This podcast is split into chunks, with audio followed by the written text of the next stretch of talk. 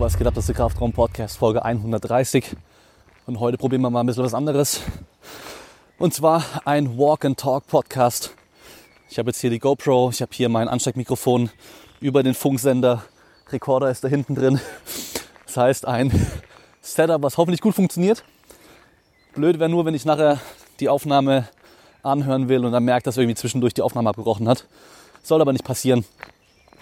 Ich mache das heute, weil ich die ganze Woche extrem viel rumgesessen bin, vorm PC viel gearbeitet habe und bisher auch nur gestern Abend einmal trainiert habe. Heute ist schon Freitag und ich muss mich einfach ein bisschen mehr bewegen. Deswegen dachte ich, komm, ich mache das mal heute so. Mache einen Spaziergang mal quer durch den Wald. Ich weiß noch nicht genau, wo ich äh, ankommen oder rauskommen werde. Ich kenne mich hier nicht ganz so gut aus. Und ich habe ein paar Fragen noch von Instagram ich habe gerade eben nach noch weiteren Fragen gesucht und oder gefragt. Und ich habe noch ein paar Geschichten, die, mir, die ihr mir geschickt habt. Äh, ich habe auch noch Geschichten bekommen von Simon Gawanda und vom Stefan Ort. Ich hoffe, der Stefan schickt es mir nämlich auch noch, bis ich den Podcast hier fertig machen werde.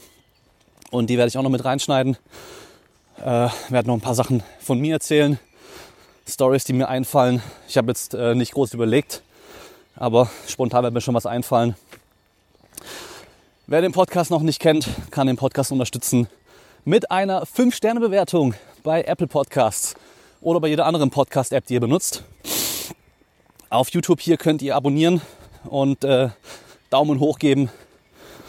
Das heißt, der Podcast wird hier auf YouTube und auf, äh, als Podcast normal rauskommen. Ich laufe hier mal ein bisschen mehr querfeldein mit den kleinen Schleichwegen, weil hier, glaube ich, weniger Leute unterwegs sind. Und dann könnt ihr mit dem Code Kraftraum einmal bei Asparrel 10% sparen und bei Fitmart auf alle ESN-Produkte 20% sparen. Und damit einfach auch den Podcast und das ganze Ding hier unterstützen. Noch kurze Info, da ihr ja schon mitbekommen, äh, mitbekommen habt in letzter Zeit bezüglich T-Shirts, Banner und so weiter. Ähm, ich habe Banner jetzt ähm, bekommen, meinen eigenen fürs Gym. Qualität ist geil, das heißt, die werde ich so machen.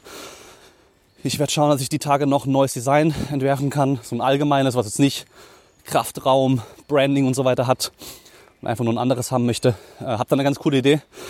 Ich denke, die werdet ihr auch ganz gut finden und äh, wird dann wahrscheinlich im Laufe der nächsten Woche erst, ich schaffe es leider nicht früher, ähm, in den Shop bei mir dann kommen. Den Shop werde ich auch komplett neu machen, neu einrichten. Und ähm, ja, noch kurze, ah nee, erstmal noch zu den T-Shirts und äh, Hoodies und so weiter. Und zwar, ich habe da jetzt äh, eine Siebdruckwerkstatt, mit der ich das machen werde. Und ich bin mir aber unsicher, welche Modelle von Shirts ich nehmen werde. Deswegen schicken die mir jetzt erst ein paar zu. Die bestellen ein paar verschiedene, die ich mir schon rausgesucht habe. Schicken mir die zu und ich kann mir die dann anschauen, in die Hand nehmen, anfassen, äh, selber mal anziehen, gucken, was mir da gefällt. Und wenn ich mich dann entschieden habe, dann kommt es erst. Ja, weil ich einfach, ich will nicht riskieren, jetzt irgendwie auf die Schnelle ein Shirt rauszubringen und eine Hoodie rauszubringen. Ähm, und dann ist die Qualität nicht so geil oder der Schnitt nicht so geil. Deswegen machen wir das so.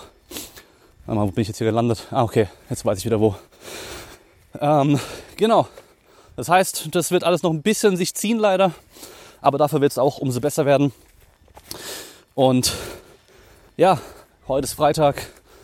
Übermorgen hat mein kleiner Geburtstag, wird schon zwei Jahre alt. Die Zeit vergeht echt unglaublich schnell.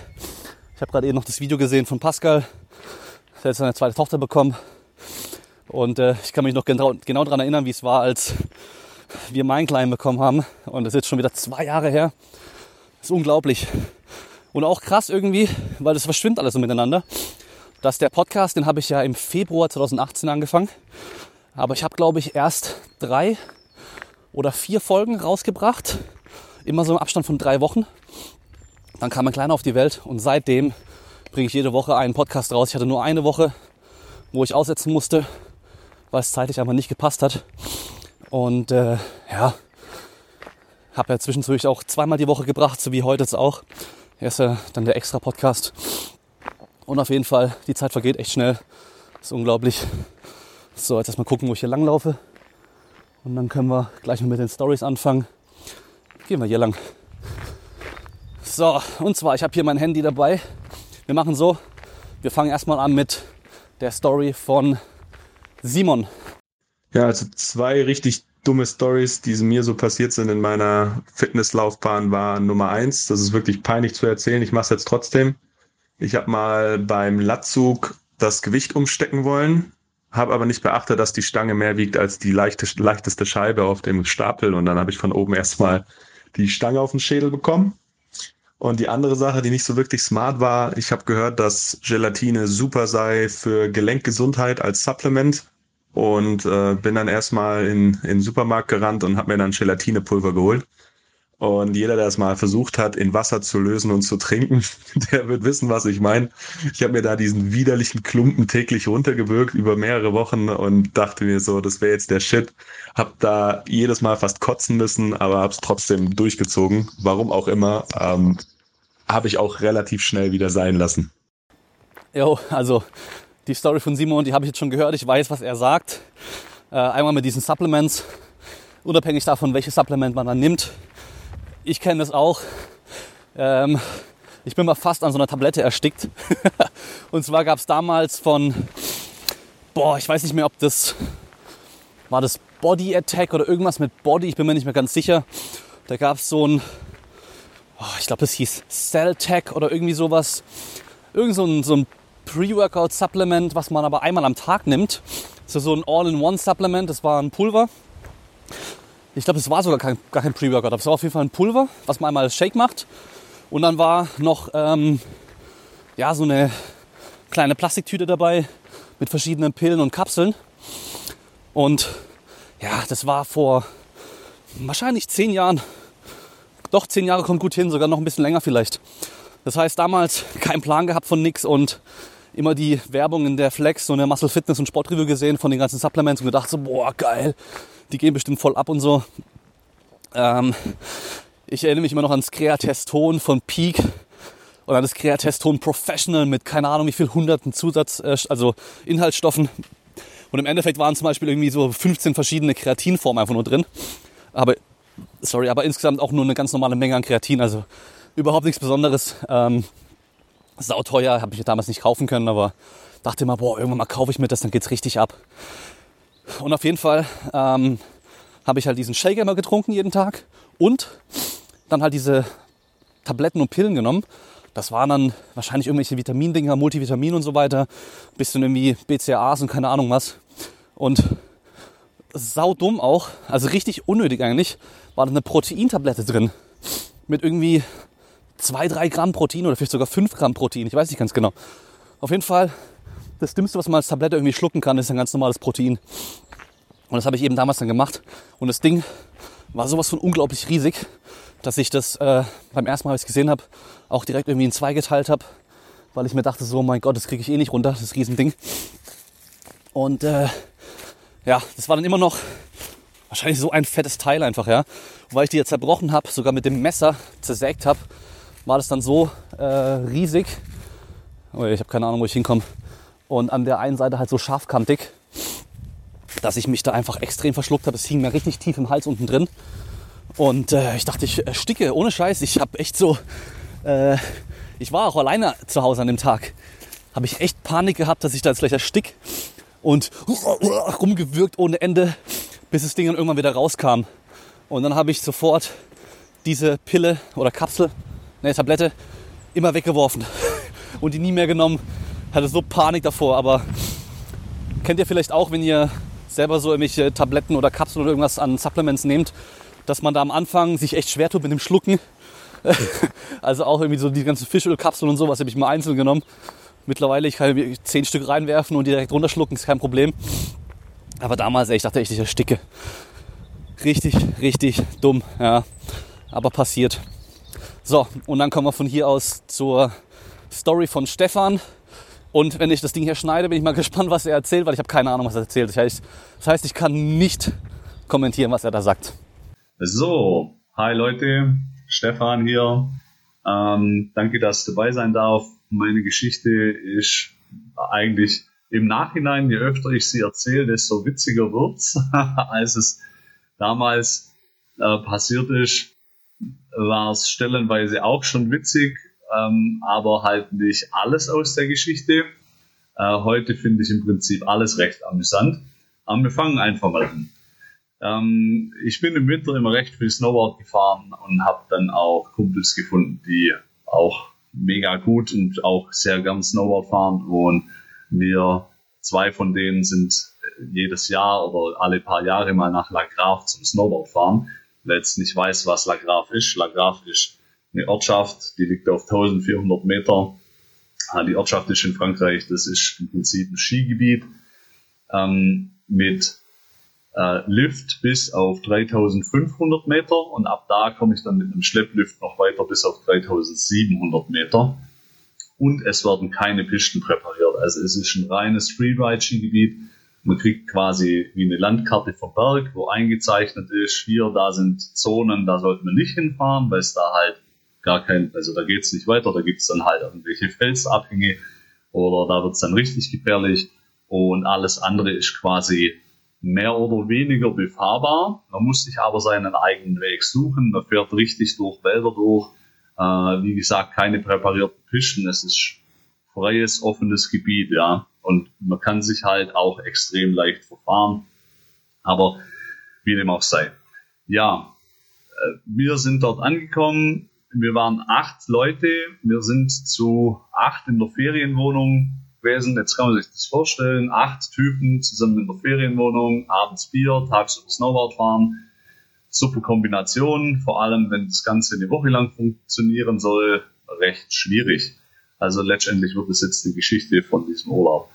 Ähm, ja, am Tag Nummer drei wurde der Gletscher geöffnet. Man muss dazu sagen, die Woche bevor wir dort ankamen, hat es nur geschneit und als wir ankamen, ähm, hat es Lawinenstufe 4 gehabt und Lawinenstufe 5 ist das höchste, was es gibt. Und die kennen da eigentlich nichts in La Grave. Die lassen auch schon mal bei Lawinenstufe 5 einfach alles laufen. Und wir bei Lawinenstufe 4, ja, gib ihm und los. Und Tag 2 sind wir über den Gletscher gefahren.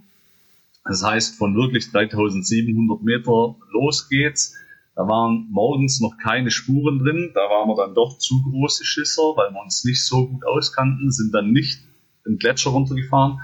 Und gegen mittags irgendwann waren schon ein paar Spuren über den Gletscher drin.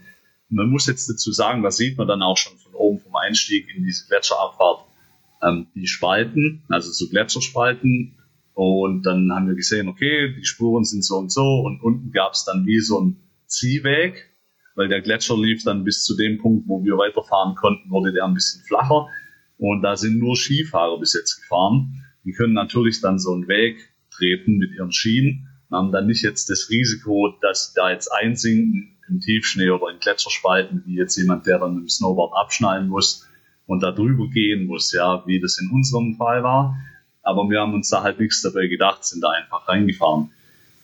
Die Gletscherabfahrt war mega geil. Äh, das weiß ich auch noch. Die, Im Prinzip war der ganze Urlaub mega geil. Wir hatten Bomben Wetter, Bomben Schnee. Was will man mehr? Auf jeden Fall. Wir schnallen die Snowboards ab, laufen los. Zwei vor mir, einer hinter mir. Und irgendwo auf diesem Weg versinkt mein Bein so bis übers Knie im Schnee. Ja. Und ich denke mir, okay, komisch. Normalerweise durch Verdichtung schon von den Skifahren kann das eigentlich nicht sein. Wollte mich mit der Hand dann hochdrücken, Hand auch versunken. Ich habe mich auf den Bauch gelegt, bin so seitlich rausgerobbt und der, wo hinter mir kam, guckt quasi in das Loch rein, wo also mein Fuß quasi drin gesteckt ist und darunter war es halt dann einfach schwarz. Das heißt, da ist die Schneedecke durchgebrochen über einer Gletscherspalte. Also ich bin quasi in die Gletscherspalte reingelaufen, bin aber Gott sei Dank nicht drin äh, verschollen. Sonst könnte ich auch hier nicht aufnehmen. Wir waren natürlich auch besonders klug. Wir waren nicht in der Seilschaft unterwegs, was im Nachhinein richtig dumm war. Äh, die ganze Aktion war im Nachhinein richtig dumm. Und wir saßen dann ein paar Meter weiter, das haben wir uns dann irgendwie hingesetzt und haben da, glaube ich, Pause gemacht. Warum auch immer, auf jeden Fall kamen nach uns noch eine andere Gruppe. Die haben sich dann äh, intelligenterweise angeseilt die hatten aber auch einen Guide dabei, der hat gesagt, leint euch an, also in der Seilschaft drüber und von denen einer ist genau in das gleiche Loch reingelaufen, in das ich reingelaufen bin. Der ist instant mit beiden Beinen in diesem Loch verschwunden, bis zum Bauchnabel ist der, glaube ich, in diesem Loch verschwunden und da mussten sie den echt am Seil rausziehen. Da hat der Guide einen Funk runtergefunkt und dann war der Gletscher schon wieder dicht. Also wir sind in der Woche einmal auf den Gletscher gefahren und dann war auch der Spaß vorbei.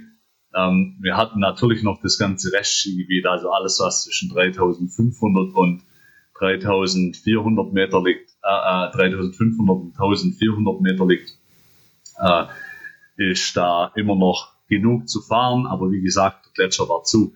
Das war so quasi meine Erfahrung des zweiten Tages in La Grave. Äh, fast in der Gletscherspalte verschollen. Gott sei Dank nichts passiert.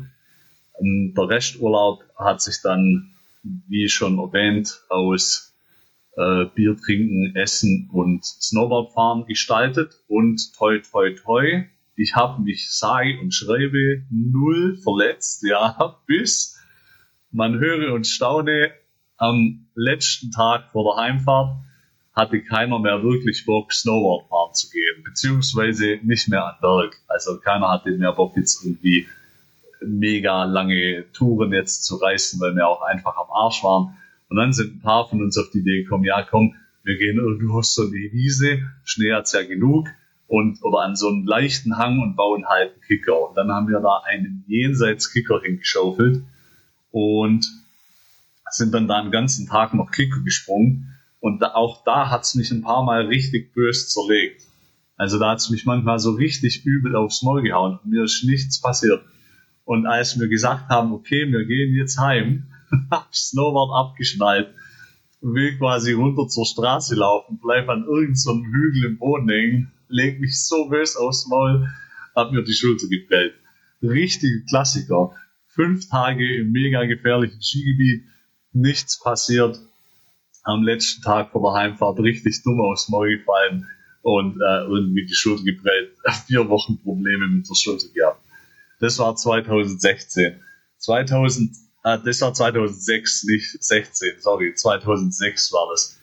Ähm, 2008 sind dann äh, zwei meiner besten Kumpels und ich nochmal auf die Idee gekommen, wir gehen nochmal nach La Grave, aber in dem Fall halt nur zu dritt.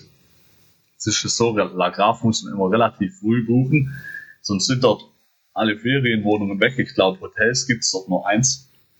Die Ortschaft ist nicht riesig groß.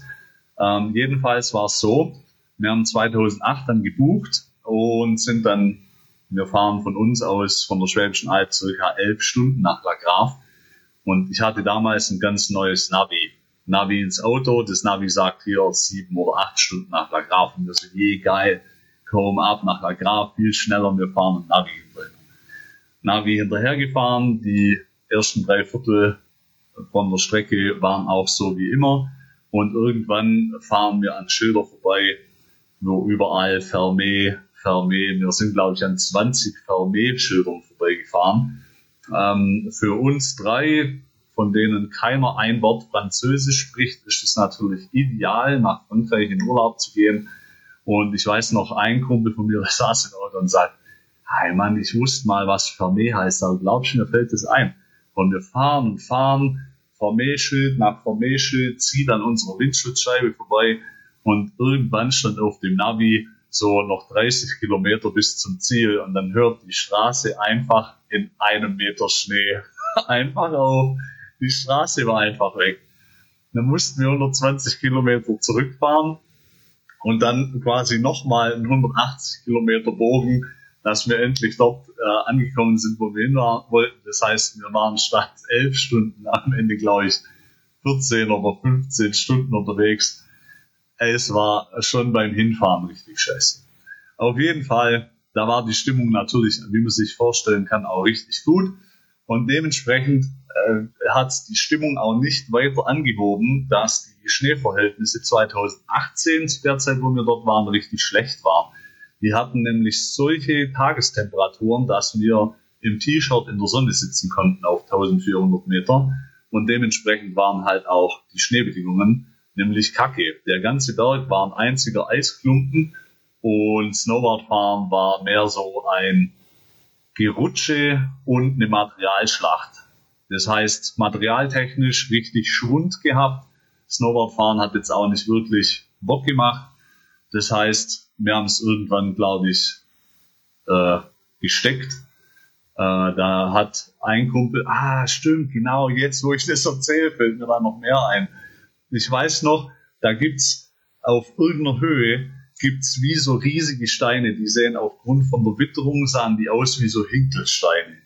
Und unter diesen Hinkelsteinen haben sich solche Kuhlen gebildet. Und da ist ein Kopf von mir zu nah dran vorbeigefahren und flog dann quasi in so eine Kuhle rein. Hat sich fast den Kopf angestoßen. Mir schon gedacht, wow, fuck, ey, wenn dir hier was passiert, mega kacke, da musste ich, wenn, dann kann dich hier nur der Helikopter abholen, bla bla bla. Schon halb Panik geschoben. Selber Typ, fährt 20 Minuten weiter und rutscht auf einmal, ich weiß nicht, wie er es gemacht hat, als ich dorthin kam, rutschte der schon Kopf über und Kopf, also quasi auf dem Rücken liegen, Kopf hangabwärts gerichtet, rückwärts auf dem Rücken, so einen steilen Abhang runter mitten auf dem Waldstück zu. Und ich habe gedacht, fuck, jetzt schlägt der Typ sich ihren Schädel ein an so einem Baum. Ich weiß nicht, wie er es gemacht hat. Er ist auf jeden Fall an dem Baum auch dran vorbeigekommen. Wir sind runter vom Berg, keiner war verletzt. Das war irgendwie Tag drei. Und dann sind wir auf die glorreiche Idee gekommen, ähm, wir stecken Snowboard fahren für den Tag und sind mittags um drei dann in so eine Kneipe gesessen und sind draußen gesessen. Also wir haben die Snowboards äh, heimgebracht und sind dann directly zurück in die Kneipe und saßen dann dort. Und ja, Wetter war gut wir auch. Und dann saßen wir und saßen wir und saßen wir und irgendwann äh, sagt einer von uns, da war es dann aber schon spät, die Sonne war untergegangen, ich glaube, da war es so neun, sagt einer von uns, ja, also er wird jetzt dann heimgehen. Ich so, alles klar, ciao. Und der André und ich sind so in die nächste Kneipe und sitzen in der Kneipe und alles cool und lustig. Und dann denke ich so, na, irgendwann fasse ich so in meine, in meine Jacke und merke so, fuck man, ich habe ja einen Wohnungsschlüssel bei von der Bude. Es aber nachts, wenn es auch so hoch ist, halt echt auch immer noch Minustemperaturen. Also ich mit dem Schlüssel heim, komme vors Haus, der Typ sitzt bei minus 15 Grad schon von der Bude. Natürlich super pisst, dass ich einen Schlüssel dabei habe und er das halt nicht gecheckt hat. Zurücklaufen wollte er auch nicht. Auf jeden Fall hat er dann gewartet. Ich ihn reingelassen, alles super, er geht rein, ich zurück in die Kneipe komme zurück in die Kneipe, fällt der Typ, mit dem ich dort war. Super. Da dachte ich, was machst du jetzt? Jetzt hat La Graf nicht so viele Kneipen, dass man da jetzt äh, jemand nie im Leben findet, ja. Dann habe ich dort noch ein Bier getrunken, weil ich zuerst dachte, vielleicht ist er auch noch auf der Toilette. Dann bin ich da auf jeden Fall eine Weile sitzen geblieben. Dann habe ich den aber auch nirgends mehr gefunden. Dann dachte ich, komm, Arschgeleckt 350, gehe ich halt wieder zurück in die Ferienwohnung gehe zurück in die Ferienwohnung. Der Typ, den ich reingelassen hatte, hat in der Zeit den kompletten Kühlschrank geplündert, hat so ein 5 Liter Weinkanister äh, komplett auseinandergerissen, hat den kompletten Rotwein auf dem Küchenfußboden verteilt, hat fast alles aus dem Kühlschrank rausgepresst, was noch drin war und hat mich dann noch angemacht, warum ich jetzt alleine komme und den dritten nicht mitgebracht habe. Na, gab es kurz richtig böse Ärger. Dann habe ich gedacht, komm, na, er hat ja nicht Unrecht, den Typ jetzt irgendwie besoffen da in der Ortschaft rumlatschen zu lassen. Ich meine, gut, ich kann auch kein Französisch, aber habe ich gedacht, komm, scheiß drauf, gehst noch mal los, suchst den Typ. Losgegangen, den Typ irgendwann gefunden, den auch noch heimgebracht, am nächsten Tag alle drei so todesdestroyed, dass wir quasi den Urlaub frühzeitig abgebrochen haben und dann auf richtigem Wege nach Hause gefahren sind. Ähm, ja, so kann es einem manchmal gehen im Urlaub. Mit den gleichen zwei Typen war ich dann noch mal ein paar Jahre später in äh, Finale in Italien zu klettern. da haben wir dann in der Höhle geschlafen und da hatte ich dann am dritten Tag schon Magen-Darm Magen, war ich so Magen-Darm-krank, dass ich eigentlich nur noch Durchfall hatte. Und von dort aus fährt man halt auch zwölf Stunden im Auto heim. Weil das irgendwo in der Ecke vom Stiefel, so bei Genua in der Ecke ist. Ich bin fast verreckt. Das war die längste Autofahrt meines fucking Lebens. Wir saßen zu fünft in einem Seat Ibiza. Also der kleinste Seat den es irgendwie gab, so groß wie Fiat Punto mit Gepäck auf Schoß und ich Magen-Darm-Grippe des Grauens. Also summa summarum, nach Finale würde ich nochmal gehen zum Klettern, allerdings dann in eine Ferienwohnung, aber nach La Grave würde ich, denke ich, nicht mehr gehen, auch wenn Sky war, zu gefährlich. So, äh, mich amüsieren die Geschichten immer mehr, aber das liegt halt auch daran, dass ich da dazu die ganzen Bilder im Kopf habe. Ich hoffe, euch hat es ein bisschen Spaß gemacht und ihr könnt ein bisschen lachen. Danke euch. Ciao, ciao. So, das war die Story von Stefan. Ich hoffe, sie war unterhaltsam und amüsant. Äh, keine Ahnung, was er erzählt hat. Und ich gehe jetzt mal hier in meine Notizen rein, die ich mir gemacht habe und lese mal eure Stories vor. Und zwar, der Andreas hat sich beim Bizeps Curl einen Krampf in der Zunge geholt und gemerkt, wie lang die überhaupt ist. ja, also ich muss sagen, beim Training hatte ich in der Zunge jetzt noch nie einen Krampf. Ich habe nur manchmal hier im Hals kriege ich so einen Krampf, wenn ich irgendwie so, keine Ahnung, mega anspanne, dann kriege ich im Hals so einen Krampf. Und, also das ist äh, eigentlich eher dumm, hat mit dem Training nichts zu tun. Mein bester Kumpel und ich, wir haben früher immer Grimassen gemacht ohne Ende. Mr. Bean und vor allem Jim Carrey war unser größtes Vorbild. Das haben wir immer gemacht. Also, mal hier, das war so, so das Ding, was wir meistens gemacht haben. Und von da aus dann noch viel, viel schlimmere Sachen, die richtig übel aussahen haben immer Fotos davon gemacht, damals mit den äh, ersten Handykameras, die wir hatten, oder sogar so kleinen äh, Digitalkameras und sie zusammen angeschaut und uns und den Arsch abgelacht. Da bescheuert, aber da habe ich auch oftmals, wenn ich so mich mega verzogen habe im Gesicht, im Hals und so einen Krampf bekommen. Also passiert, ja. Sonst beim Training kenne ich es nur im Rücken, vom Bankdrücken. Wo man eigentlich denkt, okay, Bankdrücken ist irgendwie drückende Muskulatur, Brust, Schulter, Trizeps und so weiter. Aber da kriege ich meistens eher im Rücken zwischen Schulterblättern im Rückenstrecker ein Krampf. Ich weiß, dass es in Pascal auch als so geht. Hat er erst heute im Video gesagt. Also da, daher kenne ich es dann. Ähm, von hier aus mal weiter. Und zwar der Felix schreibt, also bei mir ist einer im Gym, der geht wahrscheinlich nur fürs Gewissen hin, legt sich eine Langhantel auf den Boden und fängt dann an, sockig drauf rumzulaufen, wie wenn es ein Schwebebalken wäre. Ich vermute, um sich die Füße zu massieren wahrscheinlich zu viel geschmeidiger Leopard gelesen, gelesen. Gibt auf jeden Fall appetitlicheres. Also, ja, ist natürlich immer witzig zu sehen, was manche Leute im Fitnessstudio so machen. Äh, sowas habe ich jetzt noch nie gesehen. Aber äh, ich habe heute oder gestern sogar erst ein Foto gesehen von einem Fuß ohne Haut. Ja, also von so einem Kadaver. Und da sieht man erstmal diese Plantarfaszie, wie unglaublich dick die einfach nur ist. Und da wirst du halt mit irgendwie so einem Ball oder sowas in einer Rolle einfach nicht viel anstellen können. Aber ja, ihr kennt es ja, Neuromodulation, Schmerzmodulation. Es fühlt sich dann vielleicht mal kurz gut an, aber wirklich einen großen Effekt hat es eigentlich nicht. Da hinten kommen jetzt schreiende Kinder, deswegen will ich da jetzt nicht hinlaufen, damit es nicht so laut auf der Aufnahme ist. Ähm, ja, also es macht halt nicht viel, aber fürs Gewissen wahrscheinlich schon. Und er ist halt immer da. Was ich noch kenne aus dem Fitnessstudio, wo ich früher gearbeitet habe, war der Mann von einer Kurstrainerin. Die war eigentlich, die war jeden Tag da und er war dann eigentlich auch jeden Tag immer dann da. Und das Ding war, sie war halt echt, also sie war richtig fit. Man denkt immer so, ja, Kurstrainer und sowas, die haben keine, die sind jetzt nicht irgendwie krasse Sportler oder sowas, aber die war echt heftig fit. Äh, richtig wenig Körperfett gehabt auch und echt auch gut Muskelmasse eigentlich dafür, dass sie so Kurse macht und kein richtiges Krafttraining oder so. Und auf jeden Fall, er war dann auch immer da. Ich schaue mir gerade an, was es hier ist. Oh, für die Bienen. Okay. Ja, und er war immer da, hat sich dann erstmal einen Kaffee bestellt, als er kam. Hat er seinen, oder Cappuccino ähm, getrunken. Und dann hat er von da aus sich mit die Zeitung genommen und hat dann trainiert. Und es war dann so, dass er manchmal auf der Beinpresse einfach so halb drauf lag mit der Zeitung und äh, zwischendurch mal so ein paar Wiederholungen gemacht hat, dann Zeitung gelesen hat.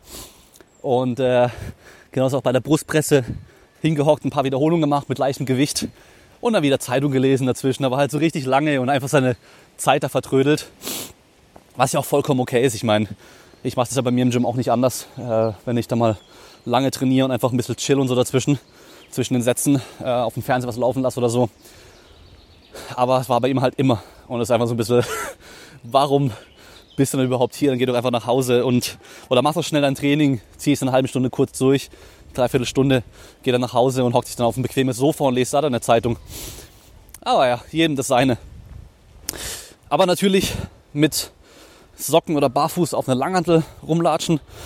Gerade wenn man mit Sportschuhen reinkommt und so, ach, vielleicht nicht ganz so geil. Aber was will man machen? Von hier aus habe ich noch eine Story von Mark. Und zwar damals 2004, kurz vor der Schweizer Meisterschaft im Rudern. Wir waren ein Doppelvierer von 14, 15 und 16-jährigen Jungs. Zwar keine Podestkandidaten, aber für die Top 8 hätte es reichen können. Jedenfalls spielte unser 14-Jähriger am Donnerstag vor dem Wettkampfwochenende Fußball in der Schule und verlor. Diese Niederlage macht ihn so unglaublich wütend, dass er aus Wut mit voller Kraft die Faust in eine Betonwand schlug und sich seine Hand brach. Wir hatten keinen Ersatzmann, also Doppelvierer rennt viel ins Wasser. das ist halt optimal. Und ich muss sagen, ich habe auch schon echt Blödsinn gemacht, was äh, irgendwie Sachen außerhalb vom Training angehen und mir da Wege gemacht und dann im Training irgendwie nicht ganz so gut performen können. Aber beim Wettkampf hatte ich es noch nie. Ähm, also immerhin, sowas mir noch nicht passiert. Aber klar, mit 14, da ist man noch ein bisschen, bisschen blöd im Kopf meistens und macht halt blöde Sachen. Und da passiert auch mal sowas. Ähm, ich habe halt, ja, also man kennt das ja vielleicht, diese Videos, wo Leute irgendwie so ein Deadlift PR machen und den dann irgendwie so aggressiv runterwerfen wollen. Da gibt es den einen Typen, der wirft sich auf, auf die Knie drauf und den haut es dann halt voll hin. Das ist einmal blöd. Ähm, oder halt dann irgendwie die Gewichte versucht irgendwie so dramatisch krass abzulegen oder so und sich dabei den Finger einklemmt und keine Ahnung was. Also so, so Geschichten sind mir auch schon passiert. Ähm, aber ja, äh, ich habe mittlerweile, weiß ich einfach, gerade auch wenn ich mit Sportlern arbeite, wenn es zum Wettkampf hinkommt, mach keinen Scheiß. Mach einfach keinen Scheiß. Geh nach Hause, chill, entspann dich aber mach nichts mit Risiko, mach dich nicht kaputt, ja. Weil es passiert meistens den, bei den blödesten Sachen, ja. Also, wobei, lass mich überlegen, ich habe ähm, für die Sporteingangsprüfung, musste ich ja für den 3000 Meter Lauf musste ich trainieren, weil ich ja so schlecht in der Ausdauer war, weil ich mir nie Ausdauertraining gemacht habe in meinem Leben. Und dachte da halt beim, wie war denn das, am Samstag war, glaube ich, die Prüfung und am Donnerstag habe ich meine letzte Laufeinheit gemacht und ich hatte eigentlich immer meine viereinhalb Kilometer Strecke, die ich gelaufen bin. Im Nachhinein auch nicht optimal. Aber dachte ich mir, komm, ich mache es jetzt so. Ich laufe einfach mal entspannt los, locker querfeld, einfach einen lockeren Lauf, so wie ich Bock habe. Und guck mal, ähm, wie weit ich komme und so. Und ich bin dann auch querfeldein über die Felder gelaufen und so. Und ich war dann eine Dreiviertelstunde oder Stunde sogar unterwegs. Also so lange bin ich in meinem Leben noch nie gelaufen, seitdem auch nie wieder gelaufen. Und am nächsten Morgen bin ich aufgewacht und ich hatte einfach so einen krassen Hexenschuss. Ich war so verspannt. Ich konnte mich nicht mehr aufrichten. Ich weiß nicht, woher es kam. Ob es daran lag, dass ich einfach eine Belastung nochmal hatte, die ich vorher noch nie hatte, eben dann doppelt so lang, wie, wie ich bisher gelaufen bin oder sogar dreimal so lang. Ähm, aber das war natürlich auch ein bisschen blöd. Also hätte ich lieber einfach nichts gemacht oder nochmal die normale Strecke und ein bisschen langsamer oder sowas oder ein bisschen kürzer. Irgendwas in der Richtung wäre wahrscheinlich besser gewesen. Aber ja, ihr kennt es ja, es passiert halt. So, jetzt habe ich nämlich noch eine. Ah nee, stimmt gar nicht. Ich habe noch zwei Stories. Die eine ist ganz kurz und zwar von Niklas. Er geht auf eine Sportschule und seine Sportkoordinatoren sind scheinbar der Meinung, je komplexer eine Übung ist, desto besser muss sie sein. Und er hat mir dann ein Video noch dazu geschickt von einem Mädel, die auf der Beinpresse hockt und ein ganz leichtes Gewicht drauf hat. Und sie geht runter, also so eine 45 Grad Beinpresse geht runter und in der unteren Position tippelt sie mit beiden Füßen einfach abwechselnd, so Tappings macht sie dann auf der Beinpressplattform und drückt danach wieder hoch. Und das war eine Übung zur Verbesserung der Schnellkraft sieht fancy aus, bringt absolut nichts für die Schnellkraft. Okay? Und dann hat er auch gemeint, dass sie gesagt haben, Latzug bis zu den Oberschenkeln wäre eine Vorübung für den Muscle-Up. Und eine Leichtathletin sollte Muscle-Up können, weil das ja die Gegenübung zum Ausstoßen ist. Also Ausstoßen ist ja hier umsetzen und dann ausstoßen. Und der Muscle-Up wäre genau das Gegenteil. Ich meine, vom Prinzip her, es sieht schon nach dem Gegenteil aus. Also in der Phase, wo man normalerweise drückt, zieht man hier und da, wo man normalerweise zieht, drückt man.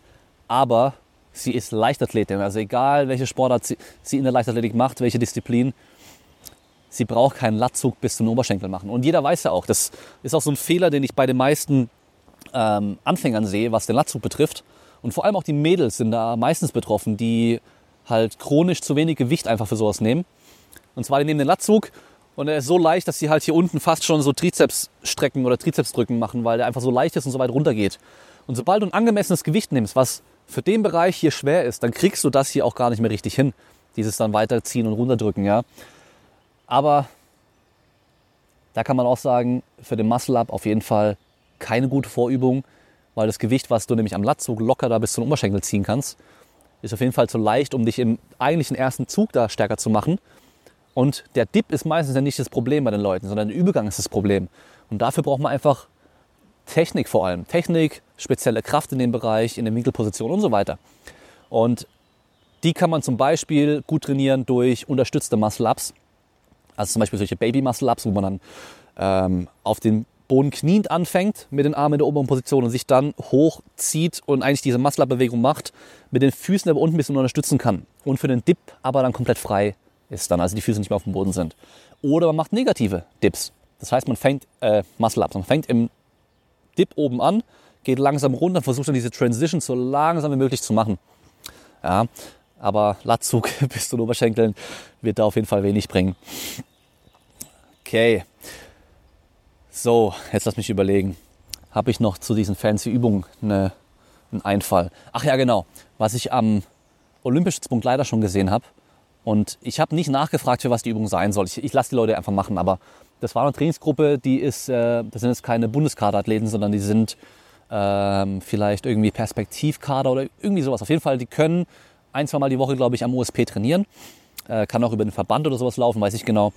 Und auf jeden Fall, die haben sich auf die Plattform gekniet, hatten die Hantel in der äh, Anreißposition, also wie beim Reißen, mit einem breiten Griff an der Hüfte und haben von da aus dann wirklich so ein ein, ein Snatch gemacht, also Reißen und sind dann dabei noch mit einem Bein nach vorne, dass man so eine halbkniende Position war. Also ein Bein vorne aufgestellt, das andere Bein hinten gekniet hat.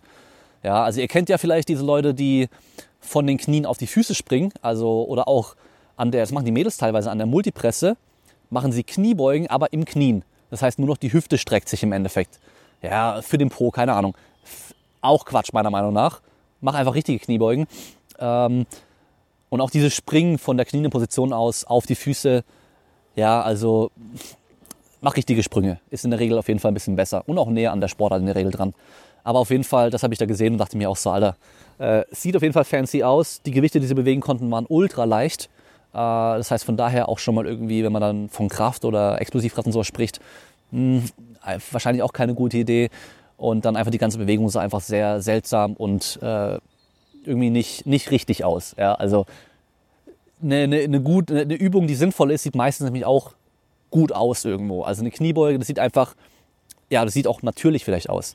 Aber das ähm, ja, sah sehr, sehr seltsam aus. So, jetzt kommen wir noch zu einer Coaching-Geschichte. Ähm, und zwar hat die Person mich ähm, wegen was anderem kontaktiert gehabt und äh, dann sind wir auf ihren, ihre ehemaligen Coaches zu sprechen gekommen. Und dann hat sie halt mir davon erzählt und ich habe sie dann gefragt, ob ich das hier im Podcast erzählen kann. Und sie hat gemeint, ja, solange man halt nicht weiß, wer gemeint ist. Deswegen, ich nenne keinen Namen und ich werde ein paar Sachen vielleicht ein bisschen abändern, damit es einfach nicht offensichtlich ist. Aber die Geschichte war so, sie hatte ähm, jetzt kein wirkliches Online-Coaching oder wirklich ähm, Coaching an sich mit ständigem Kontakt, sondern sie hat immer nur Personal Training-Einheiten gemacht mit einem neuen Trainingsplan. Und sie durfte sechs Monate lang nur mit der Stange Kniebeugen machen. Also sie wollte Powerlifting machen. Wichtiger Punkt, sie wollte Powerlifting machen. Sie war inspiriert, hat Powerlifting gesehen, fand es cool und hatte Bock drauf und wollte Powerlifting machen und später auch mal Wettkämpfe machen. Sie durfte sechs Monate nur mit der Stange beugen weil ihre Fersen immer abgehoben haben. Das heißt, wenn sie tief genug gehen wollte, sind ihre Fersen hinten hochgekommen. So, sie hat eine ärztlich bestätigte Wachstumsstörung und deswegen kann sie einfach da nicht tiefer runter. Also diese perfekte Kniebeuge, die man ja teilweise dann sieht von Leuten, die halt mit die barfuß mit recht engem Stand mit dem Po fast bis auf die Fersen sitzen können und dabei noch aufrecht sind und einen äh, geraden Rücken machen können, kann sie halt gar nicht. Ich kann es auch nicht. Also meine Proportionen lassen es einfach nicht zu. Da müsste ich mein Knie, keine Ahnung, wie weit nach vorne schieben können. Das lassen meine Sprunggelenke nicht zu. Also auch von Natur aus nicht. Aber mein rechtes auch durch mein Tricking damals habe ich eine Verknöcherung drin, bin ich noch ein bisschen mehr eingeschränkt. Das heißt, das ist erstmal kein Argument oder Kriterium, dass man sagt, man darf nicht Gewicht nehmen. Ja? Und vor allem bei ihr eben sie wird es nie können, wahrscheinlich. Ich weiß nicht, wie die Wachstumsstörung genau aussieht, aber es kann halt sein, dass zum Beispiel ihre Sehne einfach so kurz ist, dass sie da nichts machen kann. Ich kenne zum Beispiel auch Leute, die mussten ihre Sehne im Wachstum durchtrennen und verlängern lassen, ihre Achillessehne, weil die auch so eine Störung in Anführungszeichen hatten, dass die Sehne einfach anatomisch zu kurz war und die einfach ihr Sprunggelenk so gut wie gar nicht bewegen konnten. Die konnten da fast nichts machen. Ja, ähm, auf jeden Fall Physio, Arzt und Schuhtechniker haben ihr das Go gegeben für Gewicht. Sie darf mit Gewicht trainieren. Aber ihr wurde immer von dem Trainer gesagt, äh, die haben noch alle keine Ahnung. Sie muss erst die perfekte Hocke können und dann darf sie erst ähm, Kniebeugen, sonst geht's nicht. Ja. Und da der Trainer ja aktuell jetzt noch Physio wird, hat er recht. Anfangs hat sie alles geglaubt, weil sie ja selber keine Ahnung hatte. Dann ist sie irgendwann in den Kraftsportverein eingetreten. Und da war der Trainer dann erstmal ein bisschen angepisst und hat kaum noch geantwortet. Der Trainer hat auch noch immer irgendwelche Diagnosen gestellt, warum sie das und das gerade nicht kann. Und sie meint aber, sie muss es auch gar nicht können. Und ist auch vollkommen okay. Ja, also wie gesagt, ich kann auch keine perfekte Hocke ohne Gewicht. Viele Leute können keine perfekte Hocke ohne Gewicht, sobald man Gewicht drauf lädt, geht es auf einmal, weil der Schwerpunkt sich verändert. Ähm, ich beuge auch immer mit Gewichtheber schon, einfach aus dem Grund, weil es sonst einfach nicht so tief geht. Und ist auch vollkommen okay. Und bei ihr geht es einfach nicht. Dann sagt sie, die Trainer sind auch überhaupt nicht kritikfähig. Ähm, dann hat sie sich dann auch irgendwann ausgeklingt. Ähm, ihr wurden immer wieder Wettkämpfe von denen ausgeredet, bevor sie keine perfekte Kniebeuge kann. Und der Verein, wo sie dann war, hat sie dann einfach auf den Wettkampf geschickt, weil es ja Spaß machen soll. Und das sage ich ja auch immer wieder. Wenn du Bock auf Powerlifting hast oder auf irgendeinen anderen Sport, geh einfach hin und mach den Wettkampf. Weil erstmal du lernst, bevor du jetzt noch äh, zwei Jahre lang perfekte Technik, also es gibt gut genug und es gibt optimal und perfekt. Und gut genug reicht vollkommen. Solange du die Bewegung ausführen kannst, die man im Wettkampf braucht, alles gut. Geh sofort hin. Wenn du nämlich zwei Jahre später erst hinkommst und du denkst, jetzt bin ich stark genug, jetzt bin ich technisch perfekt und keine Ahnung was, dann fehlt dir diese zwei Jahre Erfahrung einfach an Wettkampf. Und in den zwei Jahren kannst du locker ein paar Wettkämpfe machen und dann kommst du dann später, du wirst wahrscheinlich durch die Wettkämpfe eh auch noch besser werden. Also von daher geh immer sofort auf den Wettkampf, wenn du Bock drauf hast. Auf jeden Fall hat der Trainer das mitbekommen, hat dann äh, rumgetönt, das wäre alles sein Verdienst gewesen. Ich schreibe Pustekuchen. Und dann habe ich nur angemerkt, dass ich hoffe, es war nicht allzu teuer. Und dann, dann kam mir nochmal die, die Höhe hier. Ja, und zwar dafür, dass sie nachher festgestellt hat, dass ihr einfach Pläne von anderen Kunden gegeben wurden, war es dann doch recht teuer. Beim letzten Mal wurde nämlich vergessen, den Namen auszutauschen. So, ich habe ihr dann gleich geschrieben, oh je, ist natürlich scheiße. Aber mir ist es auch schon passiert. Und zwar, ich habe immer noch nicht mein perfektes Template erstellt, muss ich sagen. Ich mache ja mit, äh, mit Google Sheets oder Google Tabellen mache ich es ja. Und ich habe da meine Klienten haben jeweils ein, eine Datei und da sind halt die Trainingspläne von denen drin. Mit der neuen Seite kommt eben dann der neue Zyklus und so weiter. Und ich ändere immer wieder mal ein paar Sachen ab. Und wenn ich dann einen neuen Kunden bekomme und ich weiß, hey, den Plan werde ich von der Struktur her, von den Tagen und so weiter und was ich innerhalb von diesem Plan an Optionen, die ich eintragen kann, brauche, ähnlich machen wie bei der Person, dann kopiere ich einfach die Datei, zack, lösche alles, was drin steht und tue dann da die Sachen eintragen. Also es kriegt bei mir niemand auf jeden Fall den gleichen Plan wie jemand anderes. Das ist auf keinen Fall. Aber natürlich Grundlagen sind irgendwo immer ähnlich. Das heißt, man kann auch dann Sachen kopieren und von da aus dann anfangen abzuändern. Überhaupt kein Problem. Und da habe ich auch schon mal vergessen, zum Beispiel dann unten, wenn ich dann irgendwie zum Beispiel ähm, den fünften Zyklus von einer Person genommen habe, weil das nämlich ein gutes Template, eine gute Vorlage für mich war und die kopiert habe in eine andere Datei, habe ich dann teilweise vergessen, unten Phase 5 zu Phase 1 zu machen.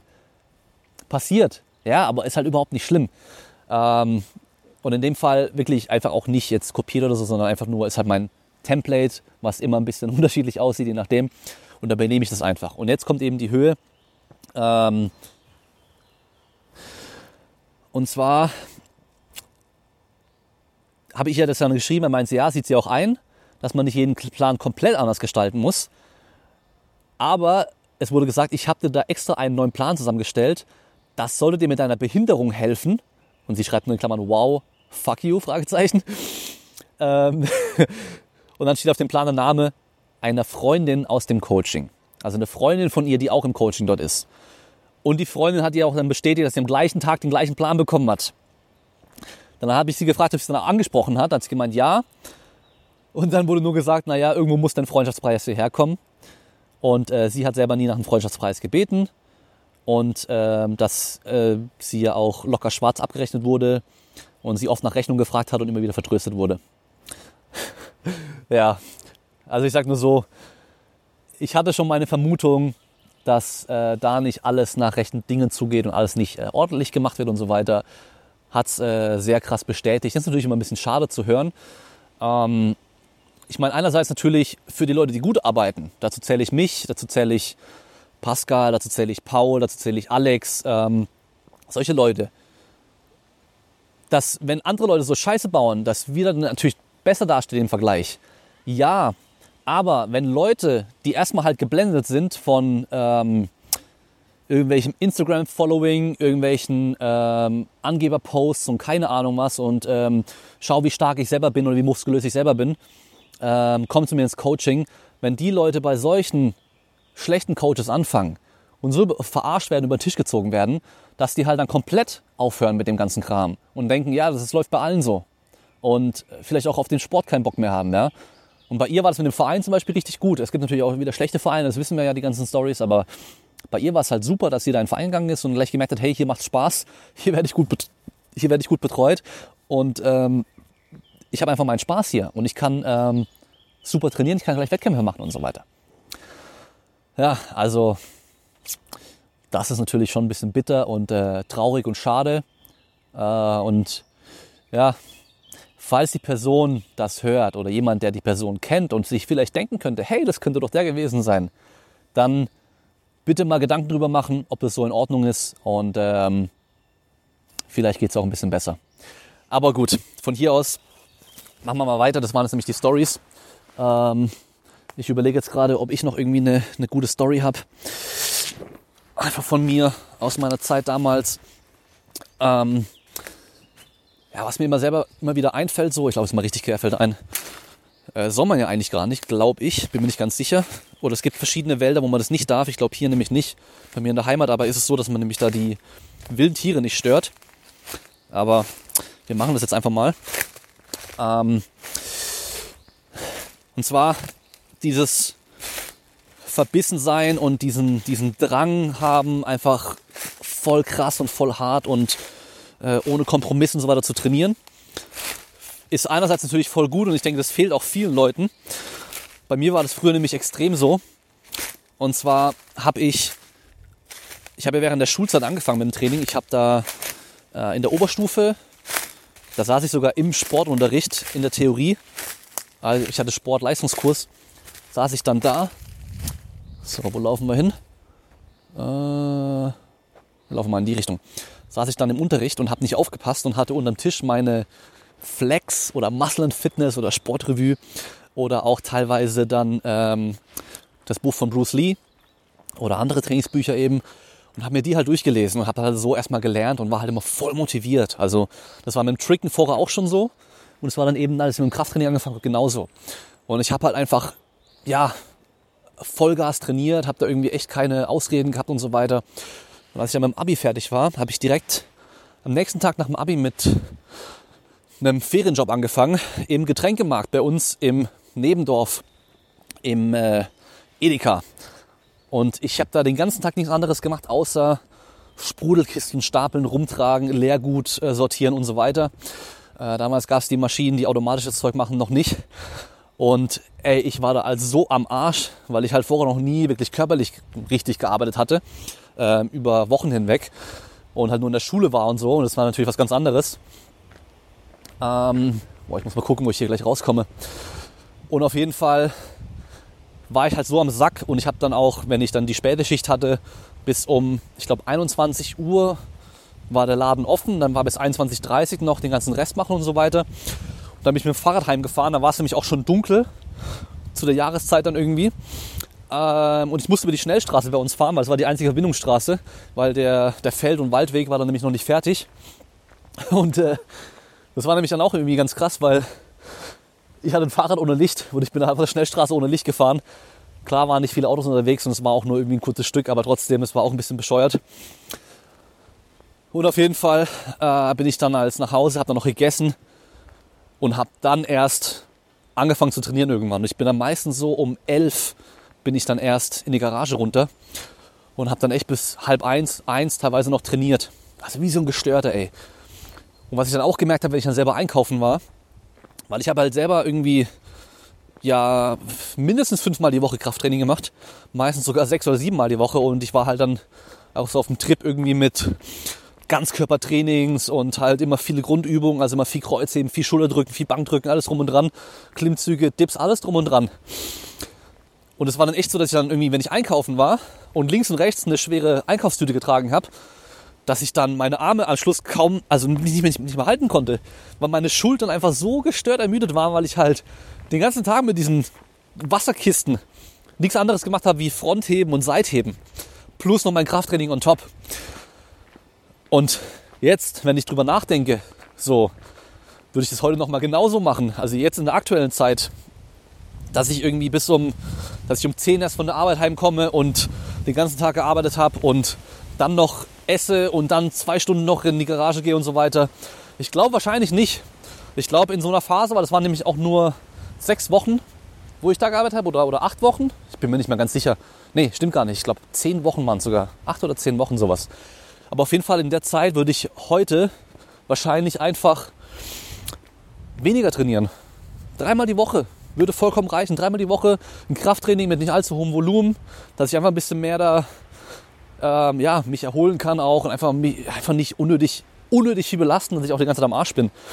Ich meine, klar, damals war ich dann äh, 20, da ist man noch auf jeden Fall deutlich fitter und äh, erholt sich auch deutlich besser von den ganzen Sachen. Aber trotzdem, es war einfach unnötig. Und ähm, das habe ich auch weiterhin so durchgezogen, auch während meiner Zivi-Zeit äh, im Krankenhaus, wo ich dann auch verschiedene Schichten und so weiter hatte. Und äh, ja, das Ding war halt dann auch damals nämlich immer so, ich habe es auch nie eingesehen, dass ich mal zu viel mache. Und dass ich mal auch mal low machen sollte, mal einen Schritt zurückgehen sollte, mal ein bisschen langsamer machen sollte, sondern immer mehr, immer mehr, immer mehr. Und ich konnte ja kaum erwarten, stärker zu werden muskulöser zu werden. Ja? Ich meine, klar, das habe ich jetzt auch. Äh, ich habe jetzt aktuell so den Drang abzunehmen, weil ich einfach zu fett geworden bin. Ich habe eine Wampe, sowas hatte ich früher noch nie gehabt. Ich war ja früher immer so gestört, dünn, aber halt auch ultra ripped. Ich hatte Adern den ganzen Bauch hoch, ja. Ähm, jetzt habe ich eine Wampe und das ist halt echt irgendwo auch äh, nicht geil. Ich finde es äh, sieht scheiße aus. Ich fühle mich damit nicht geil. Ähm, und ich wäre am liebsten jetzt sofort ripped. Ja? Oder hätte halt einfach wieder äh, ein Sixpack und keine Ahnung was. Aber das dauert halt auch wieder. Und es bringt da auch nichts, wenn man dann einfach äh, sofort wieder aufgibt. Aber man muss halt auch dranbleiben. Und damals eben so, ich habe halt immer zu viel gemacht und zu schwer und zu schnell und so weiter. Habe viel zu oft gefällt im Training. Das war nämlich damals auch krass. Das mache ich heute eigentlich so gut wie gar nicht mehr. Also ganz, ganz, ganz selten mal, dass ich eine Wiederholung nicht mehr schaffe. Ja. Und damals halt eben pff, jede Woche mehrmals. Auf jeden Fall. Bei Kniebeugen gefailt, vor allem bei Bankdrücken gefailt, Schulterdrücken gefailt, also Kreuzheben, Kreuzheben eher ein bisschen seltener, aber trotzdem. War auf jeden Fall keine intelligente Art zu trainieren. Und das Ding war, das hat sich bei mir so die ersten Jahre echt durchgezogen, so was Training betrifft. Ich habe mich innerhalb von ein paar Monaten krass gesteigert und dann, wumm, hatte ich echt Probleme. Dann hatte ich irgendwo richtige Schmerzen, Hüfte, Rücken, irgendwas. Und dann aber wirklich so übel, weil ich halt wie so ein Vollidiot mit dem Kopf durch die Wand wollte und weitergemacht habe. Und gedacht habe, ja, einfach weiter trainieren und mehr machen und noch schwerer und keine Ahnung was dass ich dann halt gar nicht mehr trainieren konnte. Ich hatte echt in der ganzen Zeit damals mehrmals das Ding, dass ich wirklich Pause machen musste. Und ich habe da auch jedes Mal wieder so abgenommen, weil früher, heute kann ich gut essen, heute kann ich echt zunehmen, wenn ich will. Also ich und fett werden, aber früher, ich musste mich so zwingen, dass ich da genug esse, um zuzunehmen. Oder mein Gewicht auch nur zu halten, als ich dann zugenommen hatte. Und ohne Training hatte ich viel weniger Hunger und du verfällst natürlich dann auch ganz schnell auch andersrum, wenn du abnehmen willst und so weiter. Wenn du kein Training mehr machst, dann verfällst du ganz schnell wieder dazu zurück, ja, weißt du, nicht mehr so gescheit zu essen und so weiter, weil du trainierst ja auch nicht. Deswegen ist dieses Trainieren auch unglaublich wichtig und eine gute Stütze für Ab- oder Zunahme und so weiter. Also deswegen immer weiter im Training bleiben. Und wenn es nur eine Kleinigkeit ist und ein bisschen ist, irgendwas machen auf jeden Fall. Ja, auf jeden Fall äh, hatte ich dann echt immer dieses krasse Hoch, bam, voll zurückgefallen. Und dann mussten wir alles wieder arbeiten und wieder zurück und wieder von vorne. Also echt jedes Mal richtig oft und immer das Gleiche. Und ist natürlich frustrierend. Vor allem, wenn du halt denkst, boah, ich habe schon mal so und so viel gebeugt oder so und so viel gehoben. Und jetzt gerade nehme ich halt irgendwie meine Aufwärmgewichte, die ich beim ersten oder zweiten Aufwärmsatz gemacht habe. Und die sind gerade schwer. Ja. Weil in der Anfangszeit erhältst du deine Kraft auch nicht ganz so gut. Ich meine, jetzt klar, mittlerweile, ich trainiere schon so lange, auch wenn es die meisten, die das hier gerade sehen, wahrscheinlich nicht vermuten würden. Immer wenn ich diese geilen YouTube-Kommentare lese, ey, wenn Leute irgendwie schreien so, oh, der hat Garage für 8000 Euro und sieht aus, als hätte er noch nie eine Einkaufstüte selbst getragen und es gibt YouTuber, die haben 1000 Euro Home Gym und sehen auch nach was aus. Oder äh, ich kann dich als äh, aus sportlicher Sicht nicht respektieren oder keine Ahnung was. Und die reden wahrscheinlich immer vom Bodybuilding. Und ich mache kein Bodybuilding, also von daher, ähm, naja, auf jeden Fall, äh, wenn ich jetzt halt mal ein paar Wochen gar nichts mache, dann bin ich nicht wieder komplett am Anfang, sondern ich bin eigentlich fast da, wo ich auch vorher schon war. Und äh, so, ja, diesen konstanten Pump, den man hat durch regelmäßiges Training, der geht natürlich ein bisschen weg. Man wird ein bisschen flacher aus Bodybuilding-Sicht und diese, diese Kraft auf äh, wirklich nur eine Wiederholung zum Beispiel, die geht ein bisschen zurück und so, weil man halt einfach das nicht mehr genau äh, speziell trainiert. Aber so an sich, das Grundniveau kann man eigentlich ganz gut halten und verliert man auch nicht so schnell.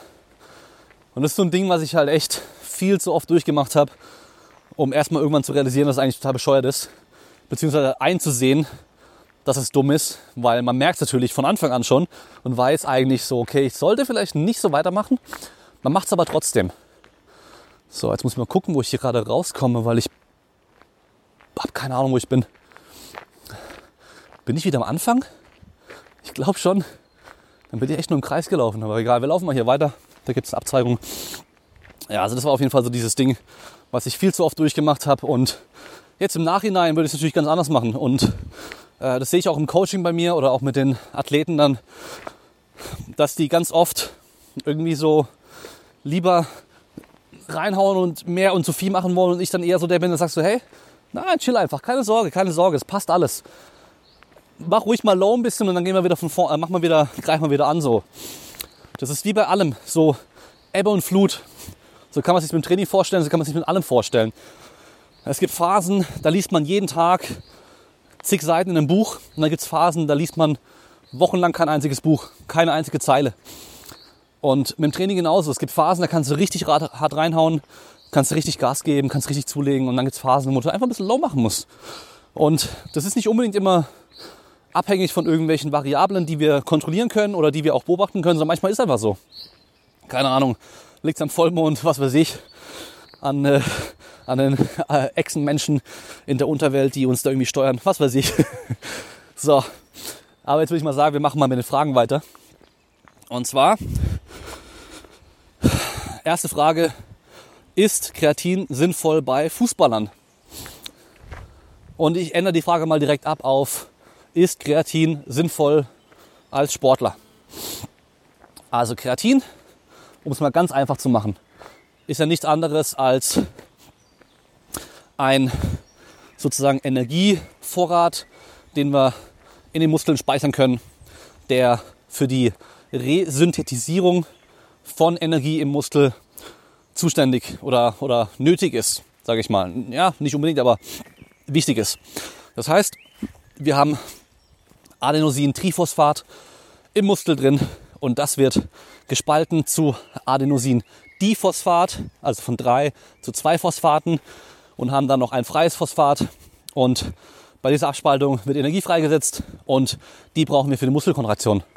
Wenn wir das mal Eichhörnchen ganz einfach erklären wollen so. Und Kreatin wird im Körper als Kreatinphosphat gespeichert. Und ihr hört schon, da ist auch wieder ein Phosphat mit dran. Und dieses Phosphat kann eben dann an dieses Adenosin-Diphosphat dran gepackt werden, damit wir wieder Adenosin-Triphosphat haben. Habe ich jetzt gerade zweimal Triphosphat gesagt? Keine Ahnung.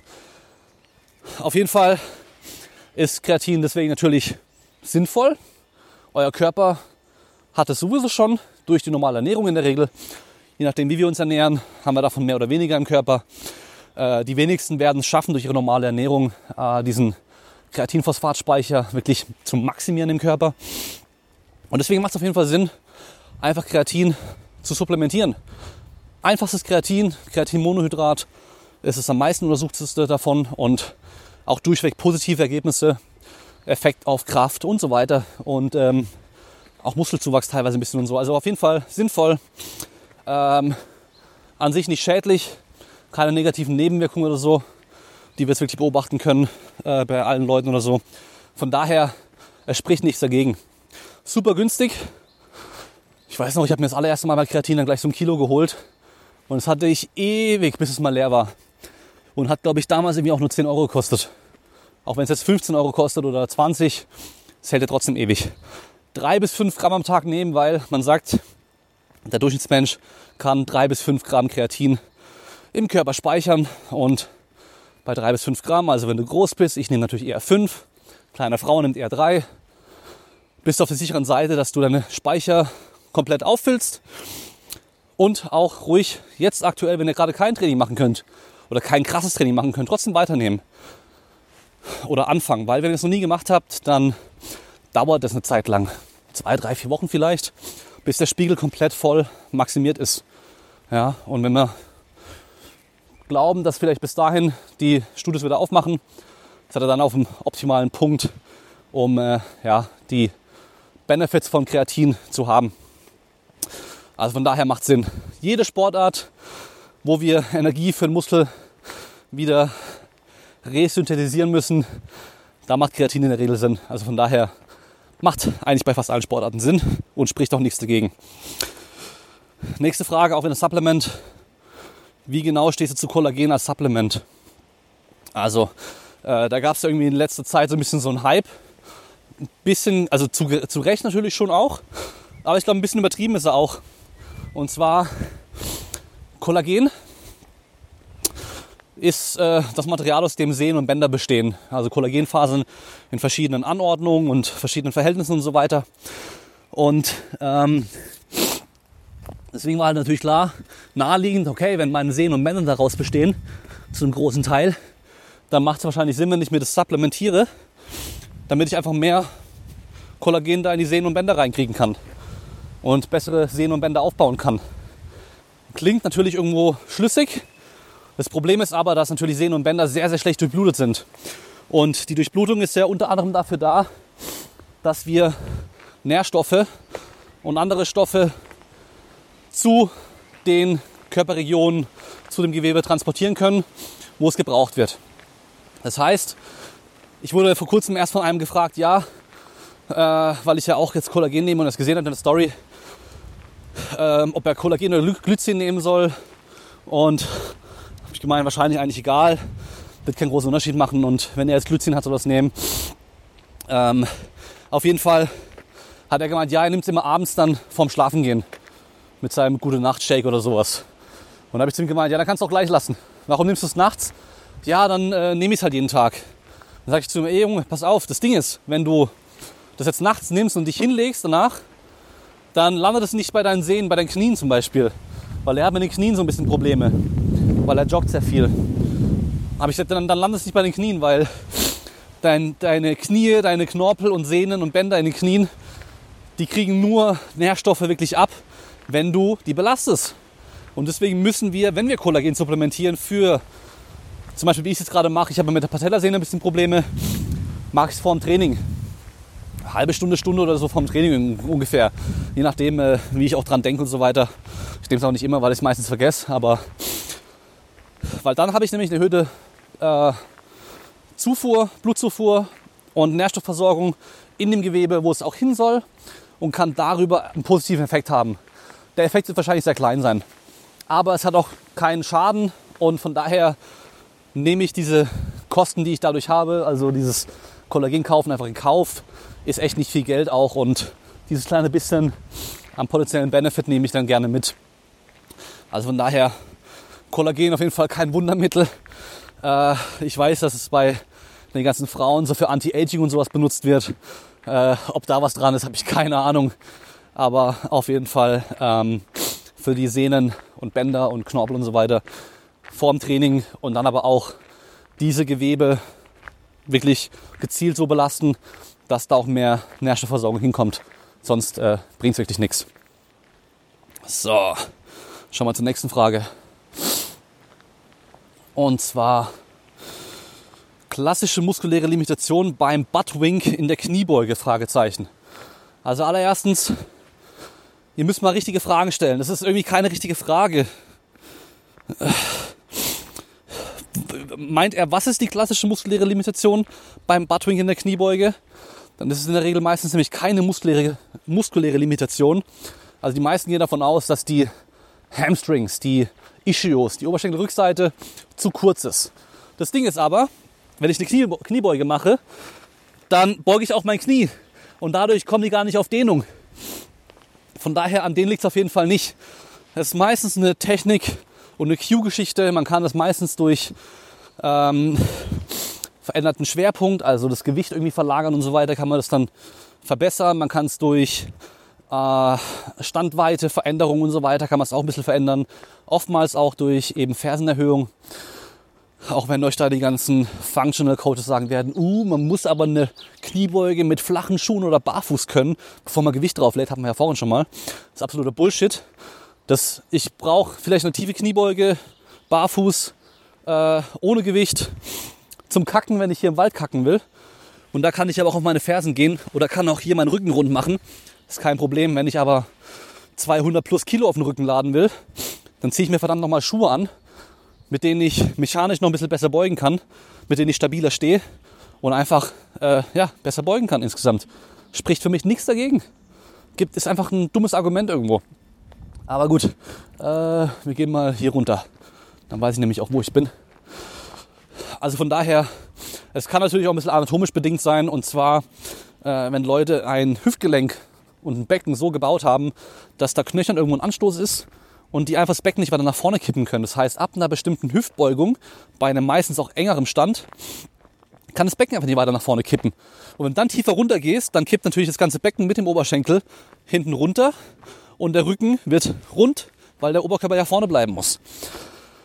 Also wie so oft gibt es hier keine eine einzige Antwort, sondern es kommt halt darauf an, an was es liegen kann und äh, einfach so kann ich das nicht sagen. Jetzt machen wir erstmal kurz eine Pause. So, jetzt noch kurz den Akku gewechselt bei der GoPro. Das ist immer der Nachteil von den Dingern, also gerade die GoPro 6, die ich hier habe. Da hält der Akku einfach nicht so ewig lang. Ich war jetzt schon überrascht, überrascht, dass es jetzt eine Stunde knapp schon ging und er immer noch 20% angezeigt hat, aber zur Sicherheit mal wechseln. Äh, ich weiß gar nicht, wo wir stehen geblieben sind, aber ich glaube, die Frage war durch. Das heißt, wir können mit der nächsten Frage weitermachen. Und zwar, wie findet man seine optimale Gewichtsklasse im Powerlifting? Woran mache ich das fest?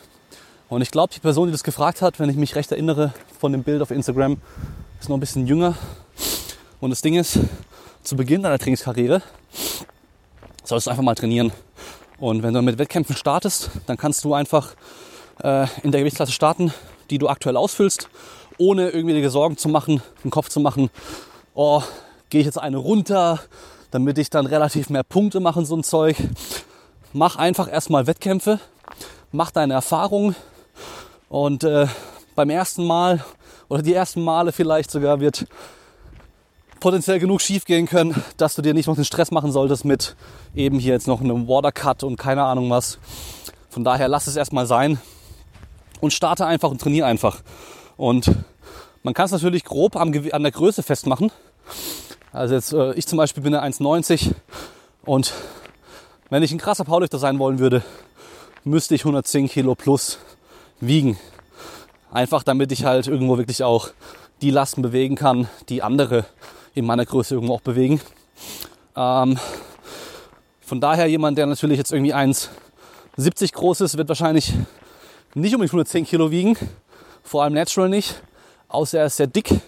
Und da würde ich dir natürlich auch empfehlen, gerade als Beginner, nicht einfach nur fetter werden, um schwerer zu werden, sondern Ziel sollte sein, Muskelmasse aufzubauen und dabei einigermaßen wenig Körperfett beizubehalten. Also natürlich immer in so, einem, in so einer bestimmten Range, aber äh, einfach nur 10 Kilo fetter werden bringt dir erstmal gar nichts.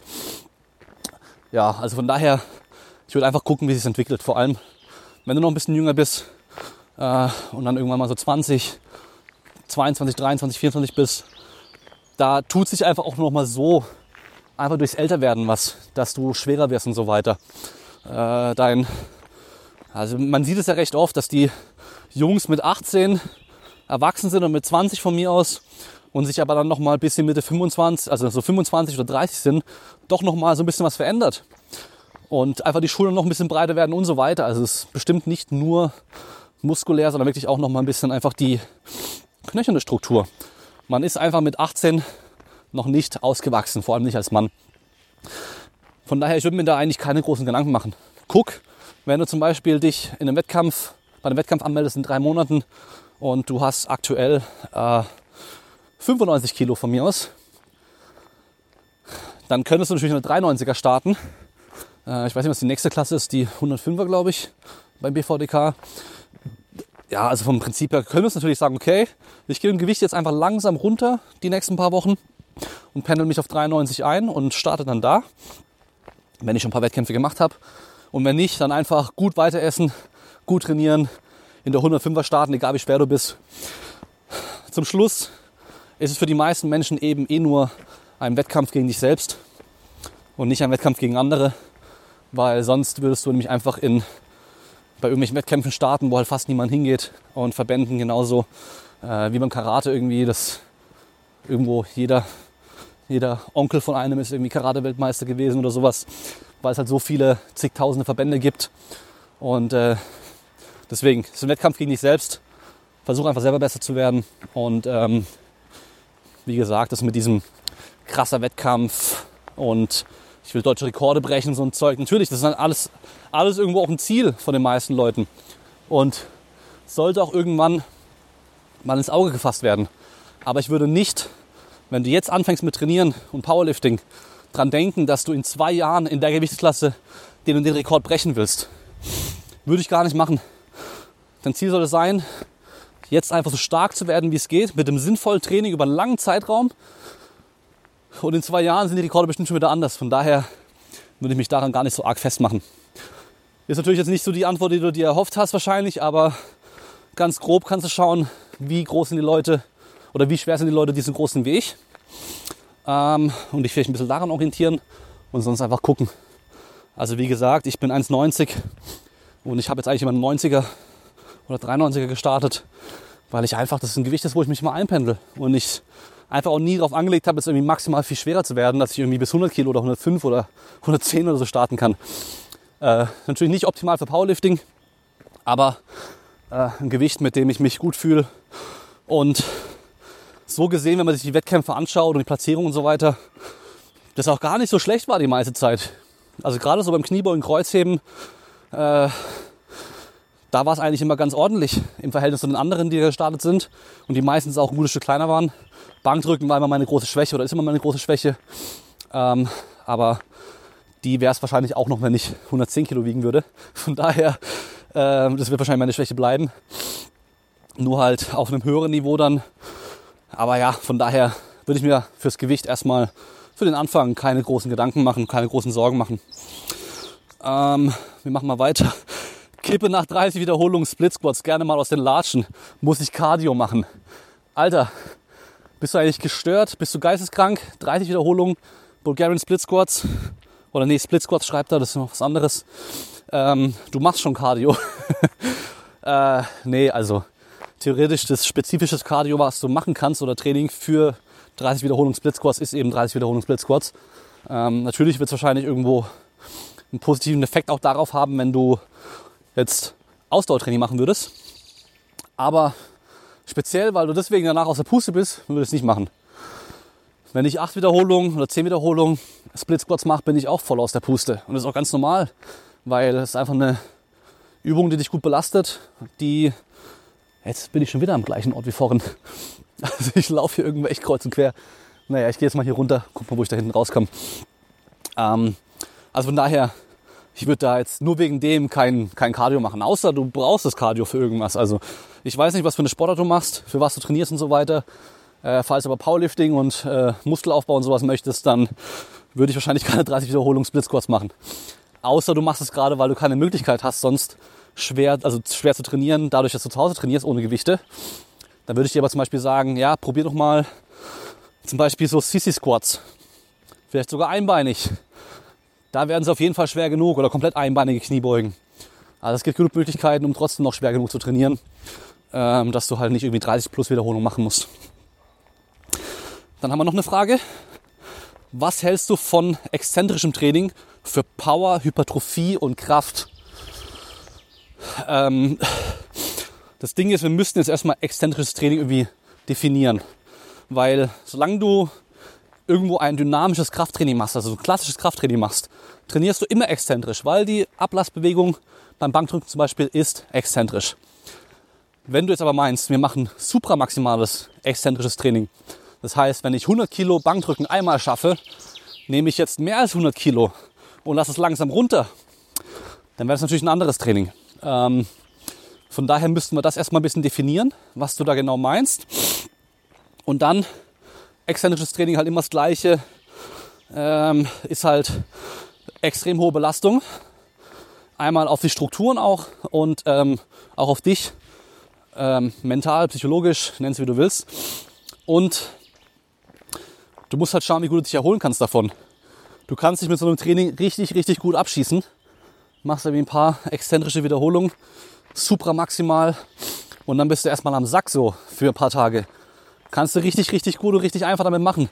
Deswegen ist immer so ein bisschen so Aufwand, Nutzen, musst du irgendwo ein bisschen abwägen. Ähm, es hat bestimmt irgendwo seinen Platz im Training, aber ich würde es nicht als allgemeine Trainingsmethode für einen Großteil deiner Trainingszeit benutzen, sondern eher zum Beispiel für ganz gezielte Reize mal nah an einem Wettkampf oder sowas in der Wettkampfvorbereitung. Ähm, in der Reha zum Beispiel macht es auch manchmal Sinn, dass man bestimmte Gewebe und äh, Gelenke mal wirklich super maximal belasten kann, um da einfach einen großen Reiz zu setzen. Kommt immer ein bisschen drauf an, aber so an sich schwer zu sagen. Ähm, wie gesagt, Definitionssache einmal. So, das waren jetzt die Fragen, die ich letztes Mal aufgeschrieben hatte. Jetzt gucke ich schnell bei Instagram rein. Da sind noch ein paar Fragen gekommen von euch. Die schauen wir uns gleich mal an. Warte mal, wo komme ich denn hier hinten raus, ey? Ich habe keine Ahnung, wo ich bin. Hier sind irgendwie Häuser sogar. Wo bin ich denn? naja, wir laufen mal den kleinen Querfeldeinweg hier weit. Ah, ne, wir gehen da hinten weiter. Größeren Weg. Haben wir hier ist ein Parkplatz? Wo bin ich denn? Ah, jetzt weiß ich, wo ich bin. Ja gut, ich bin wieder im Kreis gelaufen. Ich laufe nochmal zurück. Ich will noch mal, wie viele Fragen sind es denn? Ah, sind nicht viele Fragen, okay. Dann können wir mal langsam in die Richtung weiterlaufen. So. Und zwar, wie viel Stress den Fortschritt im Gym drosselt? Keine Ahnung. Ich weiß es nicht. Was für Stress? Wie viel Stress? Wie viel Stress hast du sonst? Äh, Stress kann deinen Fortschritt im Gym komplett zerstören. Stress kann deinen Fortschritt im Gym sogar auch besser machen, weil du einfach ein bisschen mehr Stress brauchst. Ähm, das ist so eine Sache, da hat sich die letzte Zeit einfach, äh, wurde zu viel darüber geredet, habe ich das Gefühl. Äh, du kannst so viele Variablen nicht, äh, nicht verändern und nicht äh, beeinflussen. Also Stress, mach keinen Stress deswegen. Mach einfach dein Training und wenn du merkst, das Training läuft gut, dann machst du weiter. Wenn du merkst, hey, ich fühle mich immer am Sack, ich komme nicht hinterher mit der Erholung, dann mach ein bisschen weniger. Okay? bisschen mehr schlafen, wenn es geht, bisschen mehr chillen, wenn es geht, bisschen mehr essen, wenn es geht. Und wenn das nicht geht, dann ein bisschen weniger trainieren. So einfach ist es eigentlich. Ähm, persönliche Erfahrung über Gewichtheberschuhe bringen sie einen großen Benefit.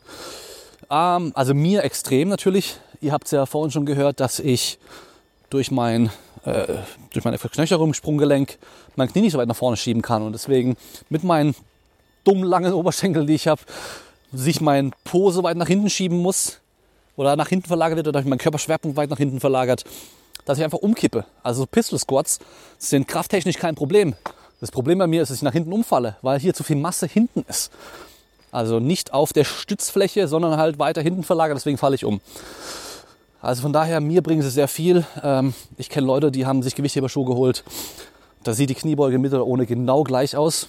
Da macht es gar keinen Unterschied. Äh, ich habe gestern mit einem Athleten von mir gesprochen, der zum ersten Mal welche ausprobieren konnte. Und der hatte auch immer wieder mal ein bisschen Probleme mit der Tiefe beim Kniebeugen. Macht zwar kein Powerlifting, aber trotzdem guckt man natürlich, dass er irgendwo eine schön tiefe Kniebeuge hinbekommt und äh, auch konstant tief bleibt beim Training. Äh, nicht, weil er so tief sein müsste, sondern einfach, weil wir dann ein bisschen mehr Gewicht nehmen können, äh, Gelenke und größeren Bewegungsradius trainieren und so weiter. Mehr Range of Motion an sich immer erstmal eine gute Idee ist. Und er hat die Adidas Powerlift probiert. Das sind jetzt die Adidas Gewichtheberschuhe oder sogar Powerlifting-Schuhe besser gesagt, die jetzt eine nicht ganz so hohe Ferse haben. Und er hat selbst da gemerkt, dass er halt leichter runterkommt, denn die Technik, also die Ausführung, fiel ihm einfach leichter, eine gute Ausführung hinzubekommen. Von daher, probier es aus. Ähm, ich habe nur mit Adidas-Schuhen bisher Erfahrung gemacht. Waren bisher alle sehr bequem, sehr gut verarbeitet. Ich hatte die Adidas Ironwork 3, glaube ich, hießen die als allererstes mit einem Holzkeil noch und aus weißem Leder. Dann habe ich mir die Adidas, äh, äh, wie heißen sie, Adipowers geholt. Die rot-schwarzen, rot-schwarz-silber, die ähm, waren halt damals reduziert. Hätte lieber die ganz schwarzen gehabt. Und jetzt gerade habe ich, also die hatten beide einen 2 cm hohen Keil oder Fersensprengung. Und jetzt habe ich die Adidas Leistung 216.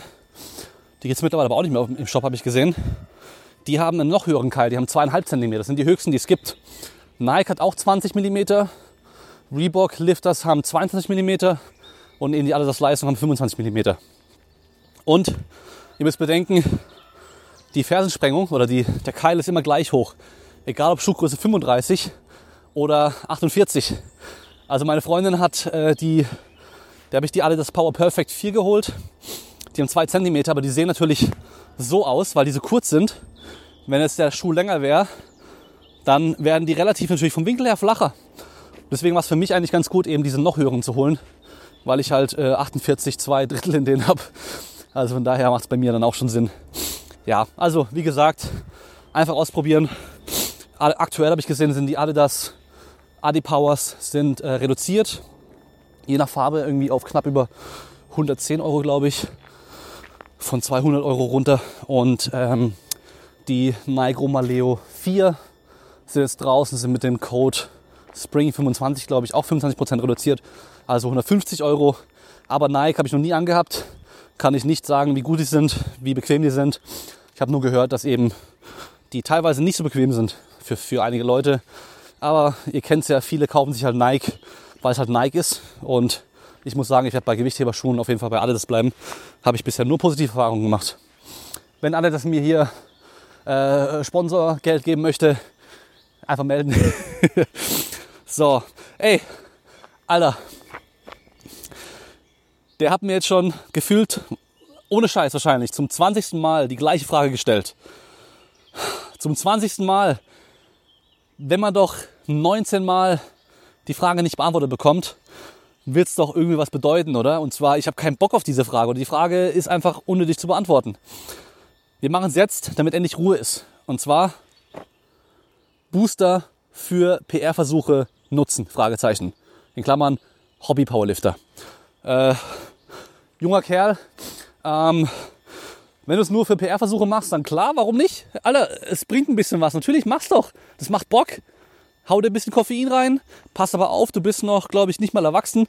Also übertreib's auf jeden Fall nicht. Ähm, normalerweise, glaube ich, die Leute in deinem Alter sind jetzt eigentlich alle schon so, dass die halt literweise Energy Drinks am Tag trinken. Und da bringt der Booster auch nichts mehr. Also falls du ein Pre-Workout meinst, falls du den Booster vom Edeka meinst, so eine kleine Dose, kannst du auch machen. 100 Milligramm Koffein, auf jeden Fall nicht schlimm, ja. Ähm, schau vielleicht in deinem Alter drauf, dass es nicht zur Gewohnheit wird, dass du bei jedem Training so ein Ding brauchst.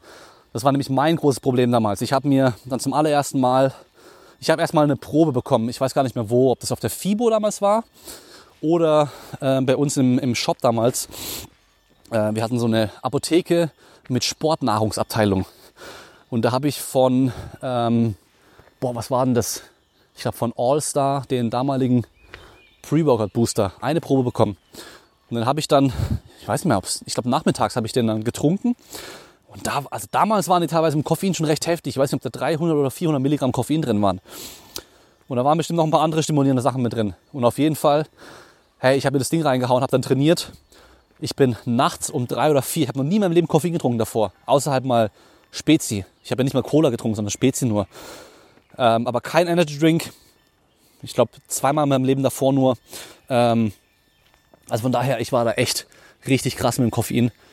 Hey, ich bin um drei Uhr nachts aufgewacht, komplett nass geschwitzt, am Zittern. Und ich war hellwach, ich konnte nicht mehr schlafen. Und ich bin ewig lang wach gelegen, erstmal bis ich einschlafen konnte. Also von daher hat gut reingehauen. Und dann habe ich mir von, da war mal in den Foren unterwegs, bei Team Andro damals, bei Bodybuilding-Szene, das waren so die zwei Foren, die ich dann kannte. Und da war ich da ein bisschen unterwegs und habe halt diese Reviews gelesen. Und auch auf den Shop-Seiten damals die Reviews zu den ganzen Boostern. Da habe ich mir Massaker von Olymp gekauft. Und das Ding war damals perfekt für mich, weil Massaker klingt brutal. Dann war da Maris Puchanowski mit drauf, der, der krasse Strongman, der ultra brutal aussah noch als äh, wie ein Bodybuilder eigentlich. Ähm, fünffacher World Strongest Man. Und dann war da noch über Blut auf dem, auf dem Label und so weiter. Das war halt brutal. Und es hieß halt der krasseste Booster und so, der geht voll ab. Mir den gekauft im Geschmack ähm, Orange, glaube ich, oder, oder Lemon, weiß nicht mehr genau. Und auf jeden Fall den dann irgendwann am Anfang, glaube ich, zweimal die Woche zum Training nur genommen habe. Und dann aber später bei jedem Training fast genommen habe. Und dann war der irgendwann leer. Und dann hatte ich ein Problem, hatte ich ein richtig deftiges Problem, weil ich habe einfach das Gefühl gehabt, Training, es geht nichts mehr. Ich, ich fühle mich nicht fit, ich fühle mich nicht stark und es geht nichts mehr ohne diesen Booster. Und es war einfach nur hier oben. Das war nur hier oben. Das war so, so eine mentale Abhängigkeit. Genauso wie ich damals wahrscheinlich ohne meine Gewichtheberschuhe und ohne einen Gürtel und alles, was ich sonst gebraucht habe, nicht hätte gescheit trainieren können. Ja, das sind nämlich alles irgendwie nur so Dinge da oben drin hier. Ähm, da bin ich mittlerweile auch viel entspannter geworden. Das kann ich auch jedem nur empfehlen. Macht euch wegen dem Equipment und wegen allem drum dran keinen so krassen Stress. Ähm, wenn ihr eine Stange habt und einen Rack habt oder irgendwas in der Möglichkeit, wo ihr dann trainieren könnt, dann könnt ihr auch trainieren, sinnvoll trainieren in der Regel. Und äh, auch wenn ihr jetzt nicht perfekt eure Low-Bar-Kniebeuge mit der gleichen Ablagehöhe wie sonst machen könnt, man kann trainieren. Ja, genauso wie die Leute, die mich jetzt gerade aktuell fragen, wegen ähm, welche Scheiben, Bumper Plates und Steel Plates und äh, kalibrierte Scheiben und so weiter, merke ich das arg beim Kreuzheben und so weiter, wo ich mir so denke, so, hey, kauf dir irgendwelche Gewichte, die einfach die gleiche Größe haben vom Durchmesser her und halt so viel wiegen, wie draufsteht ungefähr. Wenn ein paar Gramm Abweichung sind gerade scheißegal und trainier einfach. Es macht doch keinen Unterschied, ob die dann so dick oder so dick sind auf der Stange. Vor allem bei den Gewichten, die die Leute bewegen, die solche Sachen fragen in der Regel. Ich meine, ich war ja genauso, ich, oder ich war lange genauso habe mir da um Kleinigkeiten einen Kopf gemacht, die komplett absolut irrelevant waren. Vor allem, vor allem für die Sachen, die ich gemacht habe, für die Gewichte, die ich bewegt habe. Wie viel Flex hat so eine Stange? Wie arg biegt die sich? Wenn du 120 Kilo Kniebeugen machst, biegen sich alle gleich viel, nämlich fast gar nicht. Ob die eine sich dann bei 250 bis mehr biegt wie der andere, macht für dich keinen Unterschied. Erstmal. Kauf dir einfach eine Stange, die du, gerade in der aktuellen Situation, kauf dir eine Stange und einen Rack.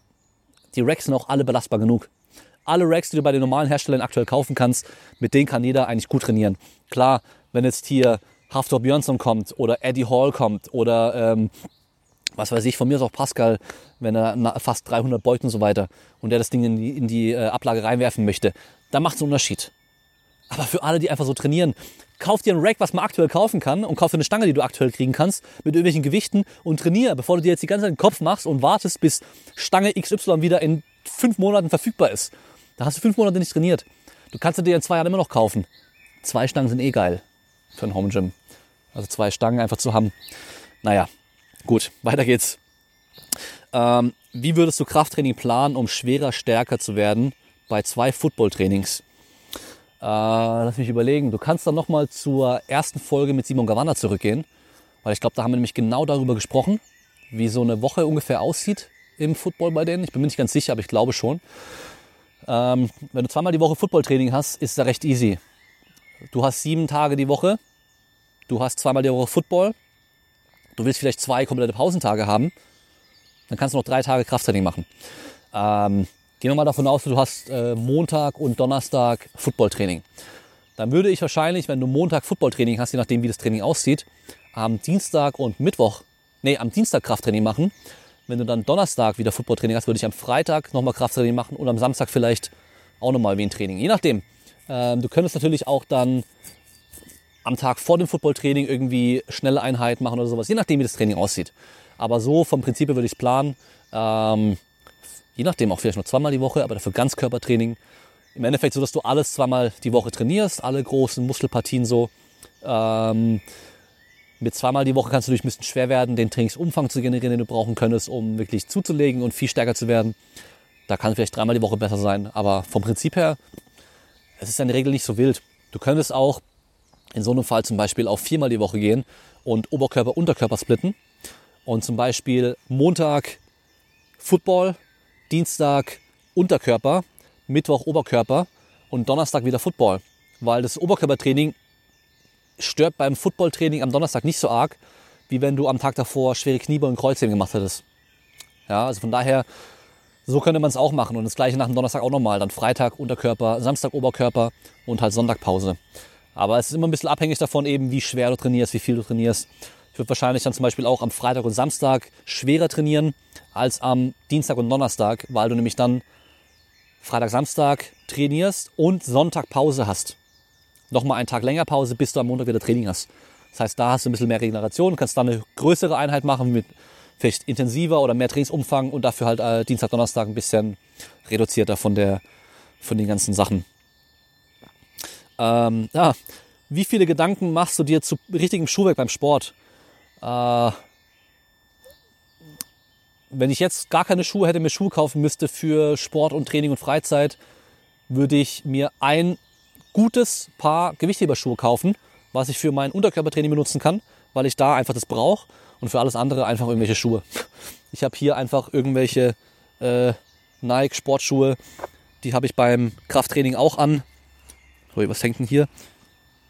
War da nicht gerade eine Raupe irgendwo? Nee. Ähm, irgendwelche Nike Sportschuhe, die sind bequem. Die sind jetzt nicht ultra weich wie solche Nike Freeding oder sowas. Ähm, hoppla. Aber ob ich beim Bankdrücken jetzt äh, Schuhe X oder Schuhe Y anhab, macht bei mir keinen Unterschied. Also von daher, da machen wir nicht allzu viel Gedanken. Da habe ich mir früher extrem viele Gedanken gemacht mit minimalistischen Schuhe, keine Fersensprengung, bla bla bla. Im Endeffekt, kackegal. Es muss bequem sein. Wenn dir das Aussehen wichtig ist, müssen sie gut aussehen, was weiß ich. Äh, ich will einfach nur schwarze Schuhe und fertig. Also von daher mache ich mir nicht arg viel Gedanken. Äh, das Training, was du machst, ist wichtiger als die Schuhe, die du dabei trägst. Und ich glaube, äh, war es Louis Simmons oder war es Mark Rippeto oder war es Mark Bell, irgendeiner von denen.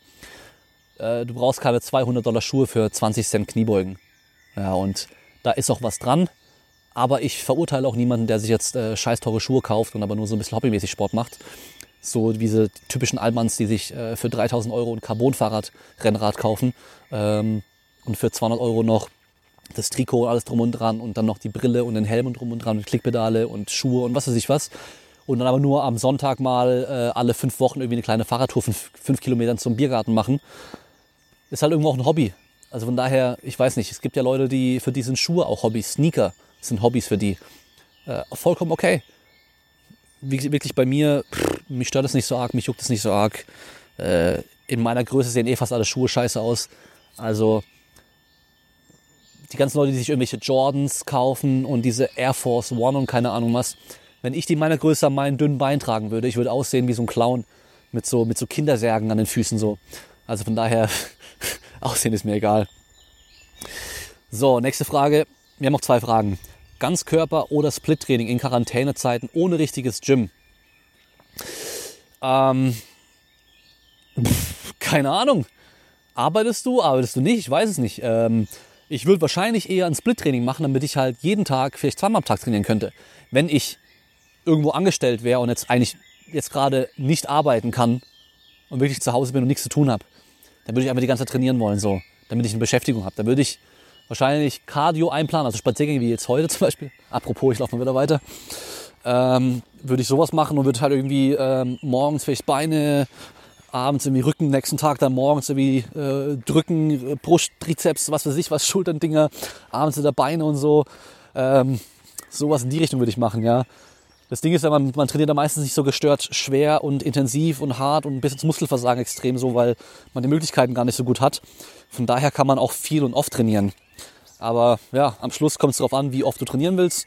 Ähm, viel zu viele Faktoren spielen damit rein, also auch deine Vorliebe, deine Präferenzen und so weiter.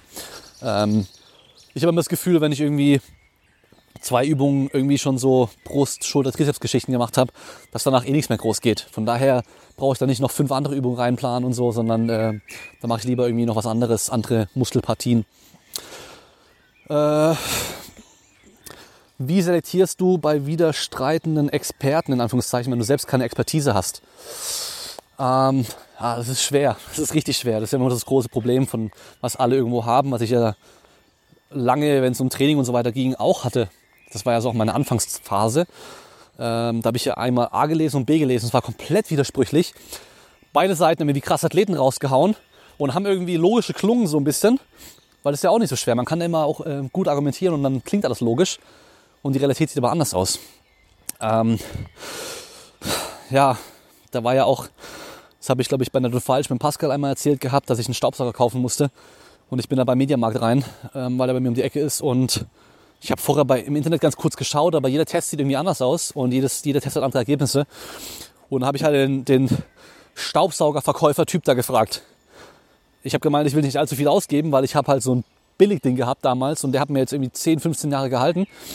Und ähm, ich habe bei dem halt, also einer ohne, äh, ohne Beutel und ich habe bei dem noch nicht einmal den Filter gewechselt. Ich habe den zwar so ein bisschen sauber gemacht gehabt, aber gewechselt, was man glaube ich so jedes Jahr sogar machen soll, habe ich nie. Deswegen hat er kaum noch gesaugt. Ich habe den mittlerweile im Gym bei mir mit neuen Filtern. No-Name-Filter von Amazon für 15 Euro, glaube ich. Saugt wieder wie am ersten Tag fast schon. Ähm, aber auf jeden Fall hat er mir halt dann natürlich gleich so 300 Euro Ding an, andrehen, wo habe ich gemeint, nee, nee, nee, nee. Also ich habe eigentlich wollte ich unter 100 Euro bleiben irgendwie so, weil es ist ein Staubsauger, ja. Also ich und dann hat er mir halt empfohlen, hey, hier pass auf, hier von Siemens der, ich glaube IQ 300 oder irgendwie sowas, ich habe keine Ahnung auf Racing Edition in Rot. Ähm, auf jeden Fall, der hat die Beutel, weil ich wollte einen mit Beutel haben und ähm, die Beutel sind im Original auch recht günstig. Ich habe sogar Originales nachgekauft äh, bei Amazon, aber im Angebot irgendwie. Die halten uns jetzt für, für ein paar Jahre und ich habe da glaube ich auch nur 20 Euro gezahlt. Ähm, hat eine gute Saugleistung, hat ein richtig langes Kabel, das war mir auch wichtig und ähm, Zubehörteile kriegt man mal wieder nachgekauft und so weiter und ja, hat irgendwo einfach Sinn gemacht und hat gemeint, bevor du dir jetzt den billigen hier holst, kauf lieber für ein bisschen mehr den hier. Die Qualität bei dem ist einfach deutlich besser so. Ich habe ihm einfach vertraut. Aber er hat mich auch über den Tisch ziehen können. Keine Ahnung. Und äh, ja, das ist halt das Problem. Ähm, hör dir natürlich nicht nur eine, eine Person oder zwei Personen an, sondern hör dir mal viele Personen an. Du kannst natürlich Pech haben und alle reden scheiße bis auf ein paar wenige. Ähm, aber wenn du halt merkst, also am einfachsten wäre es natürlich so ein bisschen so dieses ähm, wissenschaftliche Denken können wir mal sagen. So ein bisschen Methodik, wissenschaftliche Methodik und vielleicht auch ein bisschen Statistik und so weiter mal, sich einfach mal grob, grob anzuschauen. Das kann man ja an einem Tag mal schnell machen, so. Dass man so mal die Grundlagen so ein bisschen versteht. Weil da kann man sich auch ein bisschen besser einschätzen, wie die Leute argumentieren. Und generell, jetzt nicht, weil ich dann sagen möchte, dass ich da immer bei einem Recht habe, aber wenn die Leute generell Fragen versuchen, irgendwo ein bisschen genauer wie soll man sagen, zu beschreiben oder so ein bisschen genauer nachzufragen, wie die Frage gemeint sein soll und halt auch sagen, äh, es ist nicht ganz so einfach zu beantworten, es kommt da viele verschiedene Sachen drauf an. Es kommt drauf an, diese ganzen Dinge und dann auch klären, worauf es ankommt. Weil klar, jeder kann jetzt sagen, ja, es kommt drauf an. Keine Ahnung, kann ich dir nicht sagen. Aber ähm, man sollte halt auch ein bisschen erklären können, worauf es dann ankommt. Mache ich zwar auch nicht immer, weil ich nicht immer Bock drauf habe, aber so, das sollte man halt schon erklären können. Und ähm, gesunder Menschenverstand einmal, ja, äh, generell der, also wenn wir, wenn wir Evidenz uns anschauen, evidenzbasiertes Arbeiten, haben wir die drei Säulen. Einmal anerkanntes Fachwissen, dann haben wir die individuelle Erfahrung und halt diesen ganzen neuen wissenschaftlichen Input. Input. Das heißt, zum Beispiel Muskelaufbau. Ja, anerkanntes äh, Allgemeinwissen ist so, ja, acht bis zwölf Wiederholungen ist das Optimum für Muskelaufbau. Okay, kann man überall nachlesen. Dann, Individuum sagt es aber, ah, ich, äh, ich habe irgendwie mit vielen Wiederholungen irgendwie wenig Erfahrung gehabt, äh, äh, wenig gute Erfahrung gemacht und ich habe auf das Training keinen so Bock, das macht mir keinen so Spaß. Ich trainiere lieber ein bisschen schwerer. Müssen wir auch beachten. Und dann können wir noch darauf achten, was sagt die aktuelle Forschung? Nicht eine Studie, sondern was sagen so die ganzen neuen Sachen, die aktuell rauskommen. Und wenn die sagen, hey, guck mal, wir können auch beobachten, dass wir mit wenigen Wiederholungen, wenn der Trainingsumfang recht hoch ist, so wie bei den höheren Wiederholungszahlen auch, auch sehr viel Muskelmasse aufbauen oder genau gleiche Muskelmasse aufbauen, dass die Wiederholungszahl an sich gar nicht so entscheidend ist, sondern wie nah ich ins Muskelversagen ran, wie hoch ist mein Trainingsumfang, dann kann ich auch mit wenig Wiederholung gut aufbauen. Und dann können wir sagen, okay, macht bei dir jetzt Sinn, dass du einfach mit weniger Wiederholung trainierst, weil es passt auch zu dir als Person, zu deinen Vorlieben und so weiter. Andersrum hast du eine Person, die sagt, boah, ich habe immer Angst vor schweren Gewichten. Gibt es ja ganz oft, dass die Leute irgendwie Angst haben, Gewicht drauf zu packen. Dann machst du halt leichtere Gewichte, höhere Wiederholungszahlen und so weiter. Geht auch. Ja, also es ist immer schwer, ähm, da irgendwie jetzt so wirklich guten Rat zu geben, wie man das entscheiden kann, weil das Problem ist halt, wenn man keine Expertise hat, dann ist es einfach super schwer. Und das sehen wir ja aktuell auch, wenn, wenn wir uns diese ganze Krise, die wir haben mit, äh, mit dem aktuellen Thema, mit dem bösen C-Wort äh, anschauen. Was ich beobachten kann aus meinem Umfeld, dass die Leute, die in ihren Fachbereichen auch wirklich Ahnung haben und auch generell so dieses äh, wissenschaftliche Denken und so weiter auch ein bisschen verstanden haben oder auch generell halt auch in ihrer Arbeit und so weiter auch benutzen müssen, dass die einfach ja die ganzen Informationen, die gerade überall erhältlich sind, ein bisschen besser filtern können und auch ein bisschen, bisschen besser durchdenken können. Und ich gehe aktuell re recht oft auf Facebook, weil ich da einfach am meisten Verschwörungstheorien gerade sehe. Und bei mir in WhatsApp habe ich zwei Leute, die in ihren Stories immer so geile Bilder mehrmals am Tag posten. Und es sind genau die zwei Leute. Der eine, der physiotherapeutisch äh, ganz, ganz viel Zeug macht, was überhaupt keine Evidenz hat. Ja, also da wundert es mich nicht, wenn er bei der Physiotherapie an allen möglichen magischen Quatsch glaubt, dass der auch jetzt an diesen ganzen Quatsch glaubt, der hier aktuell äh, verzapft wird von manchen Leuten. Also hauptsächlich Leute, die halt äh, auf Facebook Forschung betreiben. Und ähm, genauso der andere, der mich halt immer mit seiner Bibel und ähm, irgendwelchen anderen Aliens und was weiß ich was, Verschwörungstheorien und äh, die Eidechsenmenschen und was weiß ich was ähm, voll quatscht. Und ja, also von daher, das wundert mich da auch nicht. Passt wie die Faust aufs Auge so. Aber gut, meine GoPro äh, blinkt rot, der äh, Nachbau-Akku, nicht original, macht schon schlapp. Das heißt, wir sind am Ende für heute. Äh, ihr könnt mir gerne mal sagen, ob das Format euch so ein bisschen gefallen hat. War natürlich äh, recht lange jetzt und recht viel Gelaber und äh, dafür für mich aber ein bisschen entspannter. Beim Spazierengehen meine Gedanken äh, fließen da so ein bisschen besser, muss ich sagen. Und wenn ich da ein bisschen mehr Vorbereitung habe mit Themen und so weiter, kann man ein bisschen was Cooles draus machen. Also schreibt mal unten in die Kommentare bei YouTube rein, ob euch das Format gefallen hat. Und äh, falls ja, können wir das vielleicht äh, hin und wieder mal machen. Und äh, wie gesagt, könnt mich gerne unterstützen. Hier bei YouTube abonnieren, Daumen hoch, Apple Podcast, 5-Sterne-Bewertung und äh, Sonntag kommt die nächste Podcast-Folge. Haut rein, macht's gut. Ciao.